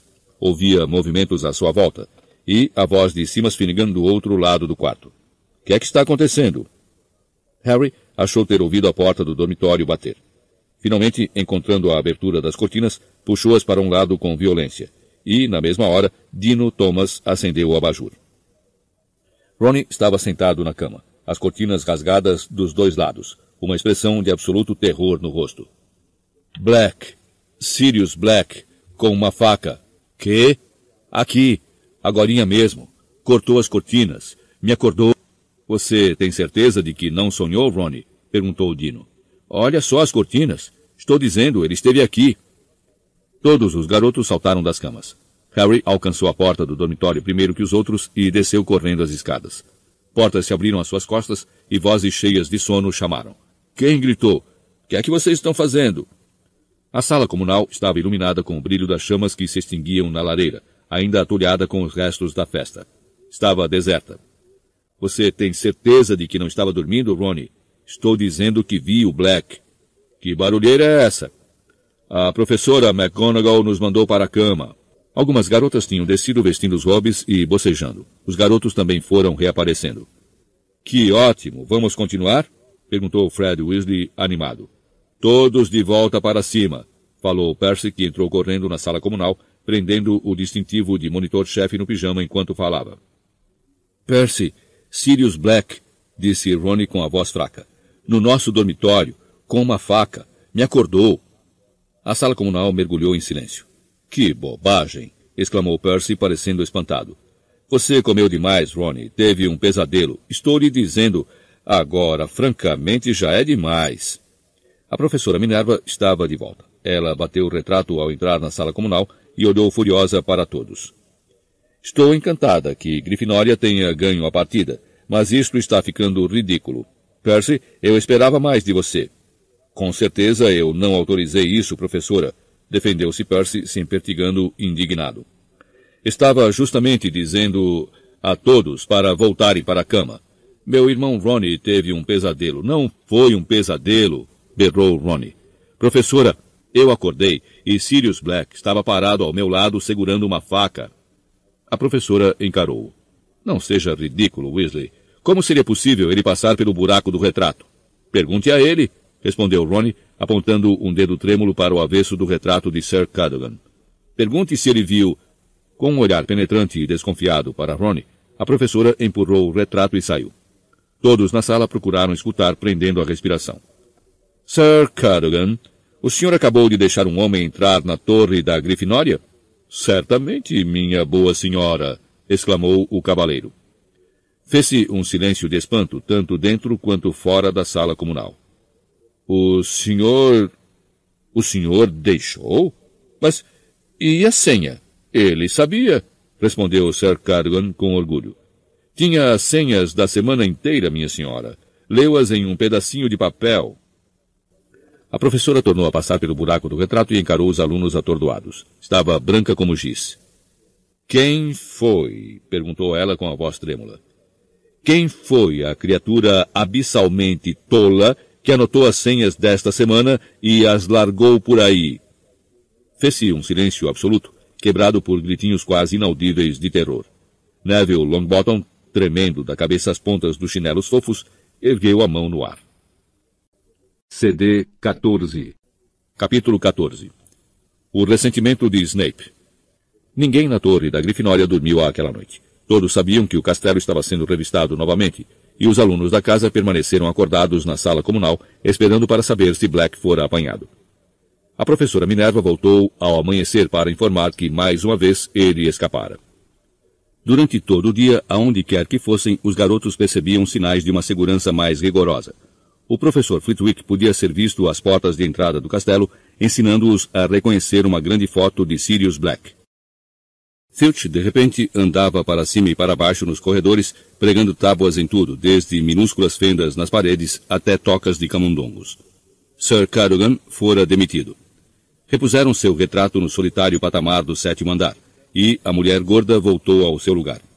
Fora competentemente restaurada, mas continuava nervosíssima e só concordara em voltar ao trabalho com a condição de receber mais proteção. Um bando de trasgos carrancudos tinha sido contratado para guardá-la. Eles percorriam o corredor em um grupo ameaçador, falando em rosnados e comparando o tamanho dos seus bastões. Harry não pôde deixar de reparar que a estátua da bruxa de um olho só no terceiro andar continuava sem guarda nem bloqueio. Parecia que Fred e George tinham razão em pensar que eles, e agora Harry Potter, Ron e Hermione, eram os únicos que conheciam a passagem secreta a que a bruxa dava acesso. Você acha que devemos contar a alguém? perguntou Harry a Ron. A gente sabe que Black não está entrando pela dedos de mel, disse Ron, descartando a ideia. Saberíamos se a loja tivesse sido arrombada. Harry ficou contente que Ron pensasse como ele. Se a bruxa de um olho só também fosse fechada com tábuas, ele não poderia voltar a Hogsmeade. Ronnie se transformara numa celebridade instantânea. Pela primeira vez na vida, as pessoas prestavam mais atenção a ele do que a Harry, e era evidente que ele estava gostando bastante da experiência. Embora ainda estivesse muito abalado com os acontecimentos da noite anterior, ficava feliz de contar a quantos perguntassem o que acontecera, com riqueza de detalhes. Eu estava dormindo e ouvi barulho de pano cortado e achei que estava sonhando, sabe? Mas aí senti uma correnteza de ar. Acordei e vi que o cortinado de um lado da minha cama tinha sido arrancado. Me virei e vi Black parado ali como um esqueleto, os cabelos imundos, segurando um facão comprido, devia ter uns 30 centímetros. E ele olhou para mim e eu olhei para ele. Então eu soltei um berro e ele se mandou. Mas por quê? Ronnie acrescentou para Harry quando o grupo de garotas do segundo ano, que estiver escutando sua história enregelante, se afastou. Por que foi que ele correu? Harry andara se perguntando a mesma coisa. Por que Black, ao verificar que escolhera a cama errada, não silenciara Ronnie e procurara Harry? Ele já provara doze anos antes que não se importava de matar gente inocente. E desta vez só precisava enfrentar cinco garotos desarmados, quatro dos quais adormecidos. Ele devia saber que ia ter problemas para sair do castelo depois que você gritasse e acordasse todo mundo, disse Harry pensativo. Teria que matar a casa toda para passar pelo buraco do retrato, e teria dado de cara com os professores. Neville caiu em total desgraça. A professora McGonagall estava tão furiosa com ele que o banira de todas as futuras visitas a Hogsmeade. Lhe dera uma detenção e proibira todos de lhe informarem a senha para a torre. O coitado era obrigado a esperar do lado de fora da sala comunal todas as noites até alguém deixá-lo entrar, enquanto os trasgos da segurança caçoavam dele. Nenhum desses castigos, porém, chegou nem próximo do que sua avó lhe reservara. Dois dias depois da invasão de Black, ela mandou a Neville a pior coisa que um aluno de Hogwarts podia receber na hora do café da manhã. Um berrador. As corujas da escola entraram voando pelo salão principal, trazendo o correio, como de costume. E Neville se engasgou quando a enorme coruja pousou diante dele com um envelope vermelho preso no bico. Harry e Ronnie, que estavam sentados em frente, reconheceram imediatamente que a carta era um berrador. Ronnie recebera um da Sra. Weasley no ano anterior. Apanha ela logo, Neville, aconselhou Ronnie. Neville não precisou que lhe dissessem duas vezes. Agarrou o envelope e, segurando-o à frente como se fosse uma bomba, saiu correndo do salão em meio às explosões de riso da mesa da Sonserina. Todos ouviram o berrador disparar no saguão de entrada. A voz da avó de Neville, com o volume normal magicamente ampliado cem vezes, bradava que ele envergonhara a família inteira. Harry estava tão ocupado sentindo pena de Neville que nem reparou imediatamente que havia uma carta para ele também. Edviges atraiu sua atenção beliscando-o com força no pulso. Ai! Ah! Obrigado, Edviges. Harry rasgou o envelope enquanto a coruja se servia dos flocos de milho de Neville. O bilhete dentro do envelope dizia o seguinte. Caros Harry e Ronnie, Que tal virem tomar chá comigo hoje à tarde por volta das seis? Irei buscar vocês no castelo. Esperem por mim no saguão de entrada. Vocês não podem sair sozinhos. Abraços, Hagrid. Ele provavelmente quer saber as novidades sobre Black, disse Ronnie. Assim, às seis horas daquela tarde, Harry e Ronnie saíram da torre da Grifinória, passaram pelos trasgos de segurança e rumaram para o saguão de entrada. Hagrid já estava à espera. Está bem, Hagrid, exclamou Ronnie. Imagino que você queira saber o que aconteceu no sábado à noite, é isso? Já soube de tudo, disse Hagrid, abrindo a porta de entrada e levando-os para fora. Ah, exclamou Ronnie, parecendo ligeiramente desconcertado. A primeira coisa que viram ao entrar na cabana de Hagrid foi Bicuço estirado em cima da colcha de retalhos de Hagrid, as enormes asas fechadas junto ao corpo, apreciando um pratão de doninhas mortas. Ao desviar o olhar dessa visão repugnante, Harry viu um gigantesco traje peludo e uma medonha gravata amarela e laranja pendurados no alto da porta do armário. Para que é isso, Hagrid? perguntou Harry. O caso de Bicuço contra a Comissão para a Eliminação de Criaturas Perigosas. Nesta sexta-feira, ele e eu vamos a Londres juntos. Reservei duas camas no Noitibus. Harry sentiu uma pontada incômoda de remorso. Esquecera-se completamente que o julgamento de Bicuço estava tão próximo. E, a julgar pela expressão constrangida no rosto de Ronnie, ele também. Os dois tinham se esquecido igualmente da promessa de ajudar Hagrid a preparar a defesa de Bicuço. A chegada da Firebolt tinha varrido a promessa do pensamento dos garotos. Hagrid serviu chá e ofereceu um prato de pãezinhos aos garotos, que tiveram o bom senso de não aceitar. Tinham muita experiência com a culinária do guarda-caça. Tenho uma coisa para conversar com vocês dois, disse Hagrid, sentando-se entre os garotos com um ar anormalmente sério. O que? perguntou Harry. Mione, respondeu Hagrid. O que é que tem a Mione? perguntou Rony. Ela está num estado de cortar o coração, é isso que tem. Veio me visitar muitas vezes desde o Natal. Se sente solitária. Primeiro vocês não estavam falando com ela por causa da Firebolt. Agora vocês não estão falando por causa do gato, que comeu perebas, interpôs Rony zangado. Porque o gato dela fez o que todos os gatos fazem, insistiu Hagrid. Ela já chorou muito, sabem. Está passando por um mau momento. Abocanhou mais do que pode mastigar, se querem saber. Todo o trabalho que está tentando fazer. E ainda arrancou tempo para me ajudar no caso do bicuço, vejam bem. Encontrou um material realmente bom para mim. Acho que ele terá uma boa chance agora. Hagrid, nós devíamos ter ajudado também. Desculpe, começou Harry sem jeito. Não estou cobrando nada, disse Hagrid, dispensando as desculpas. Deus sabe que você teve muito com que se ocupar. Eu vi você praticando quadribol todas as horas do dia e da noite. Mas tenho que dizer uma coisa. Pensei que vocês davam mais valor à amiga do que a vassouras e ratos. É só isso. Harry e Ronnie trocaram olhares constrangidos. Bem nervosa ela ficou quando Black quase esfaqueou você, Ronnie. Ela tem o coração no lugar, a Mione, e vocês se recusando a falar com ela. Se ela ao menos se livrasse daquele gato, eu voltaria a falar com ela, disse Ronnie zangado mas ela continua do lado do bichento. É um tarado e ela não quer ouvir nenhuma palavra contra ele. Ah, bem, as pessoas podem ser obtusas quando se trata de bichos de estimação, disse Hagrid sabiamente. Às costas dele, Bicuço cuspiu uns ossos de Doninha em cima do travesseiro. Os três passaram o resto da visita discutindo a nova chance de Grifinória concorrer à taça de quadribol. Às nove horas, Hagrid acompanhou-os de volta ao castelo. Um grande grupo de alunos se achava aglomerado em torno do quadro de avisos quando eles chegaram à sala comunal.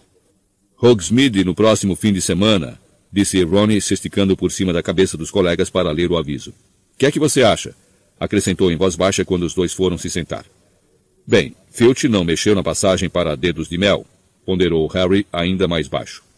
Harry, disse alguém bem no seu ouvido direito. Harry se assustou e, ao se virar, viu Hermione, que estava sentada à mesa logo atrás deles, e abrira uma brecha na parede de livros que a escondia. Harry, se você for a Hogsmeade outra vez, vou contar à professora McGonagall sobre aquele mapa, ameaçou ela. Você está ouvindo alguém falar, Harry? rosnou Ronnie, sem olhar para Hermione. Ronnie, como é que pode deixar ele o acompanhar?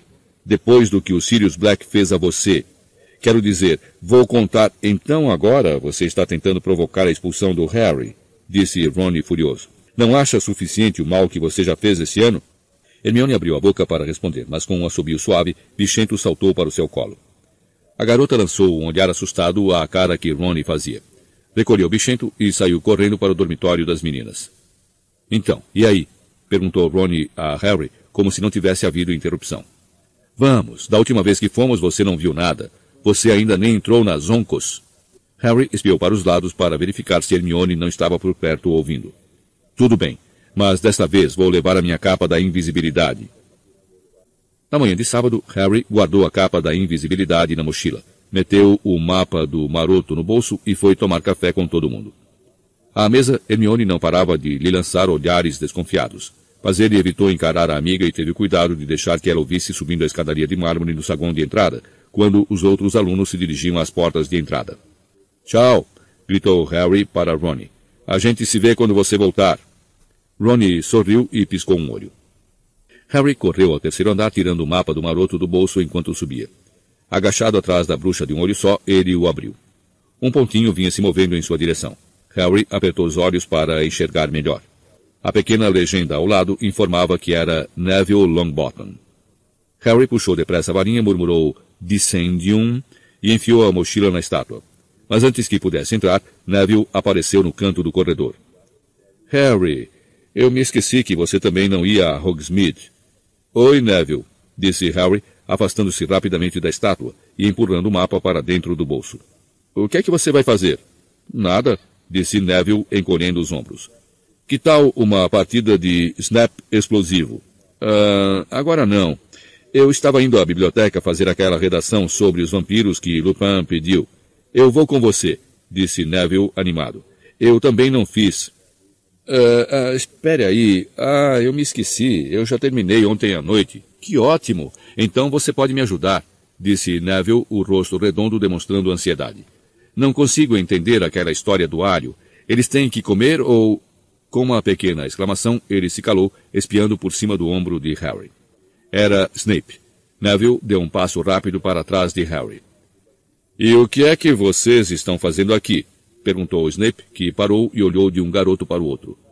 Que lugar estranho para se encontrarem. Para a imensa inquietação de Harry, os olhos negros de Snape correram para as portas ao lado de cada um deles e em seguida para a bruxa de um olho só. Nós não marcamos encontro aqui. Só nos encontramos por acaso. Verdade?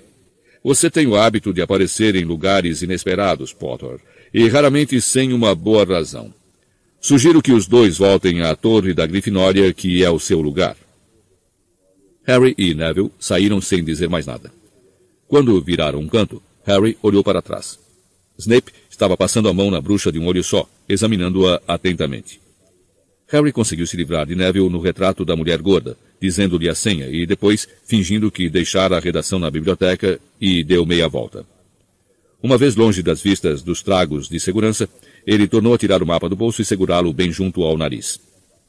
O corredor do terceiro andar parecia estar deserto. Harry examinou o mapa cuidadosamente e viu com uma sensação de alívio que o pontinho severo Snape voltara à sua sala. Correu então até a bruxa de um olho só, abriu a corcunda, desceu o corpo por ela e se largou para ir ao encontro de sua mochila no fim do escorrega. Apagou então o mapa do maroto e saiu correndo. Harry, inteiramente escondido sob a capa da invisibilidade, saiu à luz do sol à porta da Dedos de Mel e cutucou Ronnie nas costas. Sou eu, murmurou. Que foi que o atrasou? sibilou Ronnie. Snape estava rondando o corredor. Os garotos saíram andando pela rua principal. Onde é que você está? Ronnie perguntava toda hora pelo canto da boca. Ainda está aí? Que coisa mais estranha. Eles foram ao correio. Ronnie fingiu estar verificando o preço de uma coruja para Guy no Egito, para que Harry pudesse dar uma boa olhada em tudo. As corujas estavam pousadas e piavam baixinho para ele, no mínimo umas trezentas, desde as cinzentas de grande porte até as muito pequenas, somente para entregas locais, que eram tão mínimas que caberiam na palma da mão do garoto. Depois visitaram as oncos, que estava tão apiada de estudantes que Harry precisou tomar um cuidado enorme para não pisar em ninguém, e, com isso, desencadear o pânico. Havia logros e brincadeiras para satisfazer até os sonhos mais absurdos de Fred e George. Harry cochichou ordens para Ronnie e lhe passou um pouco de ouro por baixo da capa. Os dois deixaram as oncos com as bolsas de dinheiro bastante mais leves do que quando entraram. Mas os bolsos iam estufados de bombas de bosta, soluços doces, sabão de ovas de sapo e, para cada um, uma xícara que mordia o nariz. Fazia um tempo firme, de brisa suave, e nenhum dos garotos tinha vontade de ficar dentro de casa. Por isso, eles passaram direto pelo Três Vassouras e subiram uma ladeira para visitar a Casa dos Gritos, o lugar mais mal assombrado da Grã-Bretanha.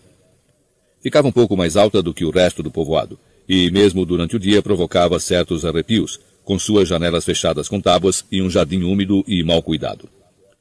Até os fantasmas de Hogwarts evitam a casa, disse Ronnie quando se debruçavam na cerca para apreciá-la.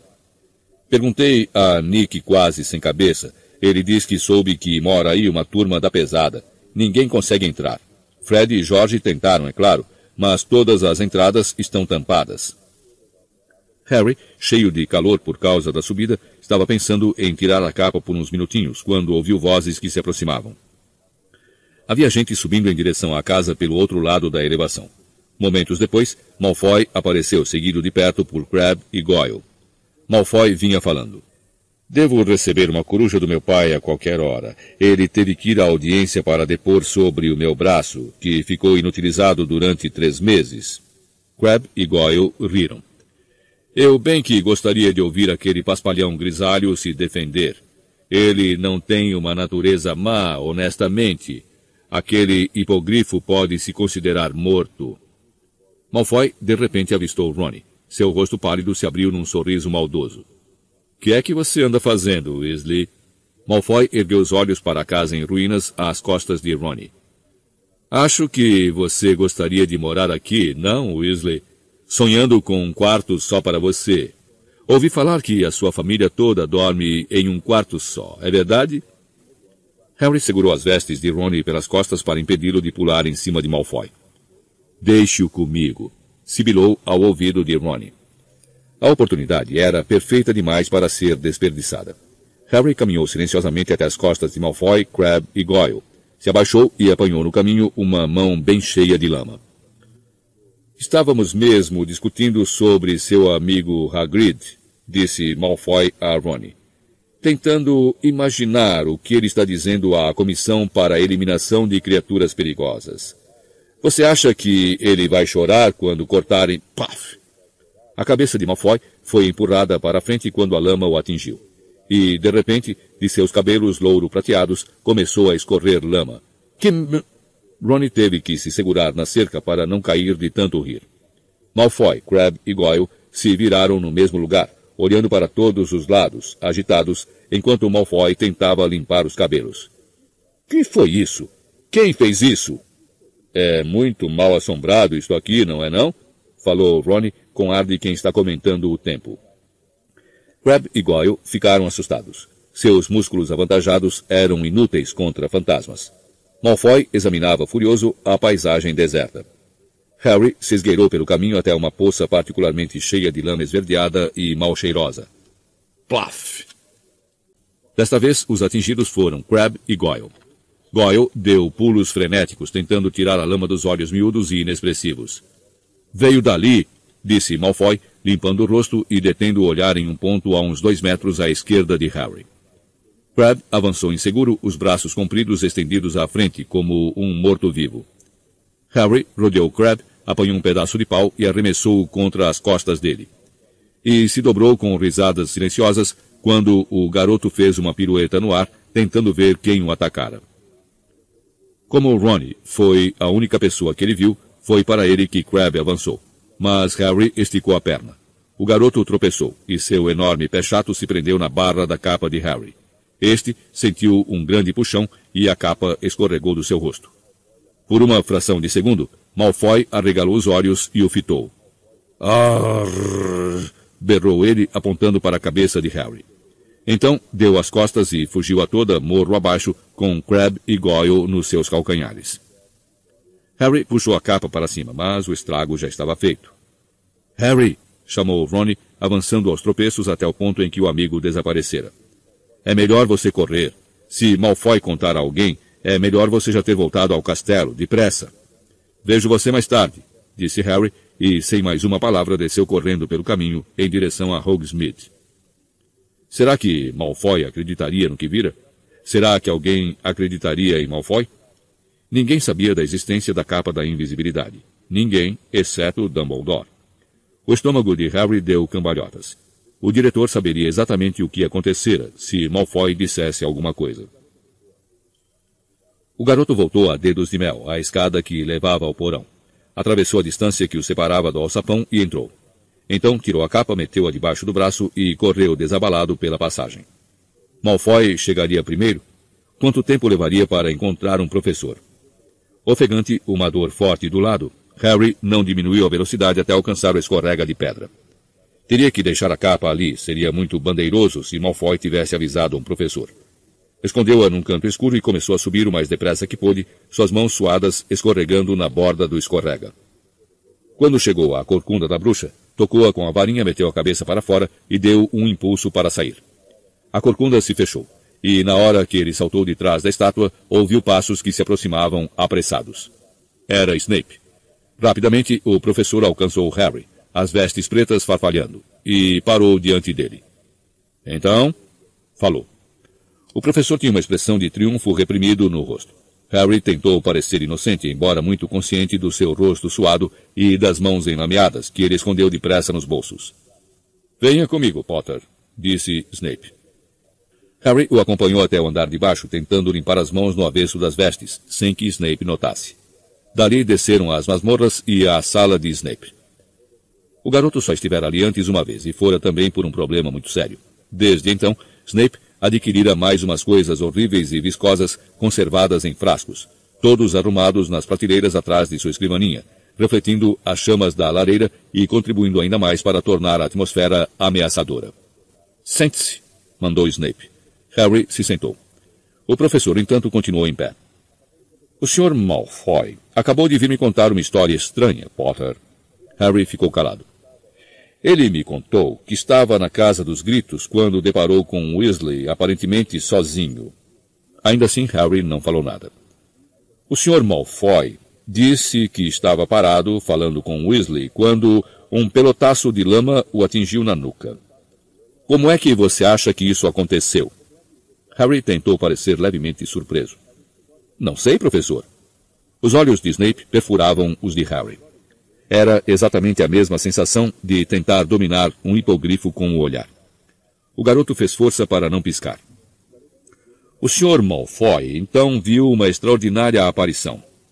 Você pode imaginar o que teria sido, Potter? Não, respondeu Harry, agora tentando parecer inocentemente curioso. Foi a sua cabeça, Potter, flutuando no ar. Fez-se um longo silêncio. Talvez seja bom ele ir procurar Madame Pomfrey, sugeriu Harry. Se anda vendo coisas como o que é que a sua cabeça estaria fazendo em Hogsmeade, Potter? perguntou Snape suavemente. A sua cabeça não tem permissão de ir a Hogsmeade. Nenhuma parte do seu corpo tem permissão de ir a Hogsmeade. Eu sei, professor, respondeu Harry, tentando manter o rosto despojado de culpa ou medo. Parece que o Malfoy está sofrendo alucina... Malfoy não está sofrendo alucinações. Rosnou Snape, se curvando com as mãos apoiadas nos braços da cadeira de Harry, de modo que os rostos dos dois ficaram afastados apenas 30 centímetros. Se a sua cabeça estava em Hogsmeade, então o resto do seu corpo também estava. Estive na torre da Grifinória, como o senhor me mandou. Alguém pode confirmar isso? Harry não respondeu. A boca de Snape se torceu num feio sorriso. Então, disse ele se endireitando. Todo mundo, do Ministério da Magia para baixo, está tentando manter o famoso Harry Potter a salvo de Sirius Black. Mas o famoso Harry Potter faz as suas próprias leis. Que as pessoas comuns se preocupem com a sua segurança. O famoso Harry Potter vai aonde quer sem medir as consequências. Harry ficou calado. Snape estava tentando provocá-lo a dizer a verdade, pois ele não ia dizer. Snape não tinha provas ainda. É extraordinário como você se parece com seu pai, Potter, disse Snape de repente, os olhos brilhando. Ele também era muitíssimo arrogante. Um pequeno talento no campo de quadribol o fazia pensar que estava acima dos demais. Exibia-se pela escola com seus amigos e admiradores. A semelhança entre vocês dois é fantástica. Meu pai não se exibia, disse Harry antes que pudesse se refrear. E eu também não. Seu pai também não ligava para as regras, continuou Snape, aproveitando a vantagem obtida, seu rosto magro cheio de malícia. Regras foram feitas para meros mortais, não para vencedores da taça de quadribol. Era tão cheio de si. Cala a boca! Harry de repente se levantou. Uma raiva como ele não sentia desde a última noite na Rua dos Alfeneiros atravessou seu corpo. Ele não se importou que o rosto de Snape tivesse enrijecido, que os olhos negros lampejassem perigosamente. O que foi que você disse a mim, Potter? Disse para parar de falar do meu pai, berrou Harry. Conheço a verdade, está bem? Dumbledore me contou. O senhor nem estaria aqui se não fosse o meu pai. A pele macilenta de Snape ficou da cor de leite azedo. E o diretor lhe contou as circunstâncias em que seu pai salvou a minha vida? Sussurrou. Ou será que considerou os detalhes demasiado indigestos para os ouvidos delicados do precioso Potter? Harry mordeu o lábio. Não sabia o que acontecera e não queria admiti-lo. Mas Snape parecia ter adivinhado a verdade. Eu detestaria que você saísse por aí com uma ideia falsa sobre seu pai, Potter. Disse ele com um sorriso horrível deformando-lhe o rosto. Será que você andou imaginando um glorioso ato de heroísmo? Então me dê licença para corrigi-lo. O seu santo paizinho e seus amigos me pregaram uma peça muito divertida que teria provocado a minha morte se o seu pai não tivesse se acovardado no último instante. Não houve coragem alguma no que ele fez. Estava salvando a própria pele junto com a minha. Se a peça tivesse chegado ao fim, ele teria sido expulso de Hogwarts. Os dentes irregulares e amarelados de Snape estavam arreganhados. Vire seus bolsos pelo avesso, Potter, disse ele de súbito e com rispidez. Harry não se mexeu. Sentia o sangue latejar nos ouvidos. Vire seus bolsos pelo avesso, ou vamos ver o diretor agora. Pelo avesso, Potter. Gelado de medo, Harry tirou do bolso a saca com artigos da Zoncos e o mapa do maroto. Snape apanhou a saca da Zoncos. Foi Ronnie que me deu, informou Harry, rezando para ter uma chance de avisar Ronnie antes que Snape o visse. Ele trouxe para mim de Hogsmeade da última vez. Verdade? E você anda carregando isso desde então? Que comovente. E o que é isto? Snape apanhara o mapa. Harry tentou com todas as forças manter o rosto impassível. Um pedaço de pergaminho, disse sacudindo os ombros. Snape revirou, mantendo os olhos fixos em Harry. Com certeza você não precisa de um pedaço de pergaminho tão velho, comentou. Por que não jogá-lo fora? Ele estendeu a mão para a lareira. Não, exclamou Harry depressa. Então, disse Snape com as narinas trêmulas. Será que é mais um precioso presente do Sr. Weasley? Ou será que é outra coisa? Uma carta, talvez, escrita com tinta invisível? Ou instruções para ir a Hogsmeade sem passar pelos dementadores? Harry piscou. Os olhos de Snape brilharam. Vejamos, vejamos, murmurou ele puxando a varinha e alisando o mapa em cima da escrivaninha. Revele o seu segredo, disse tocando o pergaminho com a varinha. Nada aconteceu. Harry fechou as mãos para impedi-las de tremer. Mostre-se, disse Snape, dando uma batida forte no mapa. O mapa continuou em branco. Harry inspirou profundamente para se acalmar. Severo Snape, Professor desta escola ordena que você revele a informação que está ocultando, disse ele, batendo no mapa com a varinha. Como se uma mão invisível estivesse escrevendo, começaram a surgir palavras na superfície lisa do mapa. O senhor Aluado apresenta seus cumprimentos ao professor Snape e pede que ele não meta seu nariz anormalmente grande no que não é de sua conta. Snape congelou. Harry arregalou os olhos para a mensagem, aparvalhado. Mas o mapa não parou aí. Outras frases apareceram embaixo da primeira. O Sr. Pontas concorda com o Sr. Aluado e gostaria de acrescentar que o professor Snape é um safado mal acabado. Teria sido muito engraçado se a situação não fosse tão grave. E havia mais. O senhor Almofadinhas gostaria de deixar registrado seu espanto de que um idiota desse calibre tenha chegado a professor. Harry fechou os olhos, horrorizado. Quando os reabriu, o mapa tinha dito a última palavra. O senhor Rabicho deseja ao professor Snape um bom dia e aconselha a esse ceboso que lave os cabelos. Harry esperou a pancada atingi-lo.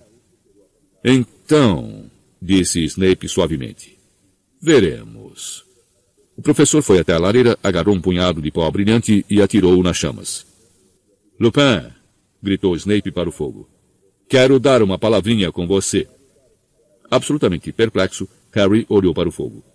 Surgiu uma sombra enorme que rodopiava muito depressa. Segundos depois, o professor Lupin saía da lareira, sacudindo as cinzas das roupas enxovalhadas. Você me chamou, Severo? perguntou Lupin suavemente. Claro que chamei, retrucou Snape, o rosto contorcido de fúria ao voltar para sua escrivaninha. Acabei de pedir a Potter para esvaziar os bolsos. Ele trazia isto com ele. Snape apontou para o pergaminho em que as palavras dos senhores Aluado, Rabicho, Almofadinhas e Pontas ainda brilhavam. Uma expressão estranha e reservada apareceu no rosto de Lupin. E daí? Lupin continuou a olhar fixamente para o mapa. Harry teve a impressão de que ele estava avaliando a situação muito rapidamente. E então? insistiu Snape. Este pergaminho, obviamente, está repleto de magia negra. Pelo visto, isto é a sua especialidade, Lupin. Onde você acha que Potter arranjou uma coisa dessas? Lupin ergueu a cabeça e, com um levíssimo relanceio na direção de Harry, alertou-o para não interrompê-lo. Repleto de magia negra? repetiu ele. É isso mesmo que você acha, Severo? A mim parece apenas um mero pedaço de pergaminho que insulta quem o lê. Infantil, mas com certeza nada perigoso. Imagino que Harry o tenha comprado numa loja de logros e brincadeiras. Verdade? O queixo de Snape tinha endurecido de raiva. Você acha que uma loja de logros e brincadeiras podia ter vendido a ele uma coisa dessas? Você não acha que é mais provável que ele o tenha obtido diretamente dos fabricantes? Harry não entendeu o que Snape dizia. E aparentemente Lupin também não. Você quer dizer do Sr. Rabicho ou um dos outros? Harry, você conhece algum desses homens? Não, respondeu Harry depressa. Está vendo, Severo? disse Lupin, voltando-se para Snape. A mim parece um produto das Oncos. Bem na hora, Ronnie irrompeu pela sala. Estava completamente sem fôlego e parou diante da escrivaninha de Snape, a mão apertando o peito, tentando falar. Eu dei isso a Harry, disse sufocado. Comprei nas Oncos há séculos. Bem, disse Lupin, batendo palmas e olhando à sua volta animado. Isso parece esclarecer tudo. Severo, vou devolver isto, posso? Ele dobrou o mapa e o guardou nas vestes. Harry e Ronnie, venham comigo. Preciso dar uma palavra sobre a redação dos vampiros. Você nos dá licença, Severo? Harry não se atreveu a olhar para Snape ao deixarem a sala do professor. Ele, Ronnie e Lupin voltaram ao saguão de entrada antes de se falarem. Então Harry se dirigiu a Lupin. Professor, eu não quero ouvir explicações, disse Lupin, aborrecido. Espiou o saguão vazio e baixou a voz. Por acaso, eu sei que este mapa foi confiscado pelo Sr. Filch há muitos anos. É, eu sei que é um mapa, disse ele aos surpresos garotos. Não quero saber como você o obteve. Estou abismado, no entanto, que não tenha entregado a alguém responsável. Especialmente depois do que aconteceu na última vez em que um aluno deixou uma informação sobre o castelo largada por aí. E não posso deixar você ficar com o mapa, Harry. O garoto esperara isso. Estava demasiado ansioso por informações para protestar. Por que Snape achou que eu tinha obtido o mapa dos fabricantes? Porque... Lupin hesitou porque a intenção desses fabricantes de mapas era atraí-lo para fora da escola. Teriam achado isso muitíssimo divertido. O senhor os conhece? perguntou Harry, impressionado. Já nos encontramos, disse o professor com rispidez. olhava para Harry mais sério do que jamais olhara. Não espere que lhe dê cobertura outra vez, Harry. Não posso fazer você levar Sirius Black a sério. Mas eu teria pensado que o que você ouve quando os dementadores se aproximam teria produzido algum efeito em você. Os seus pais deram a vida para mantê-lo vivo, Harry. É uma retribuição indigente trocar o sacrifício deles por uma saca de truques mágicos. O professor se afastou, deixando Harry se sentindo muito pior do que em qualquer momento que passara na sala de Snape.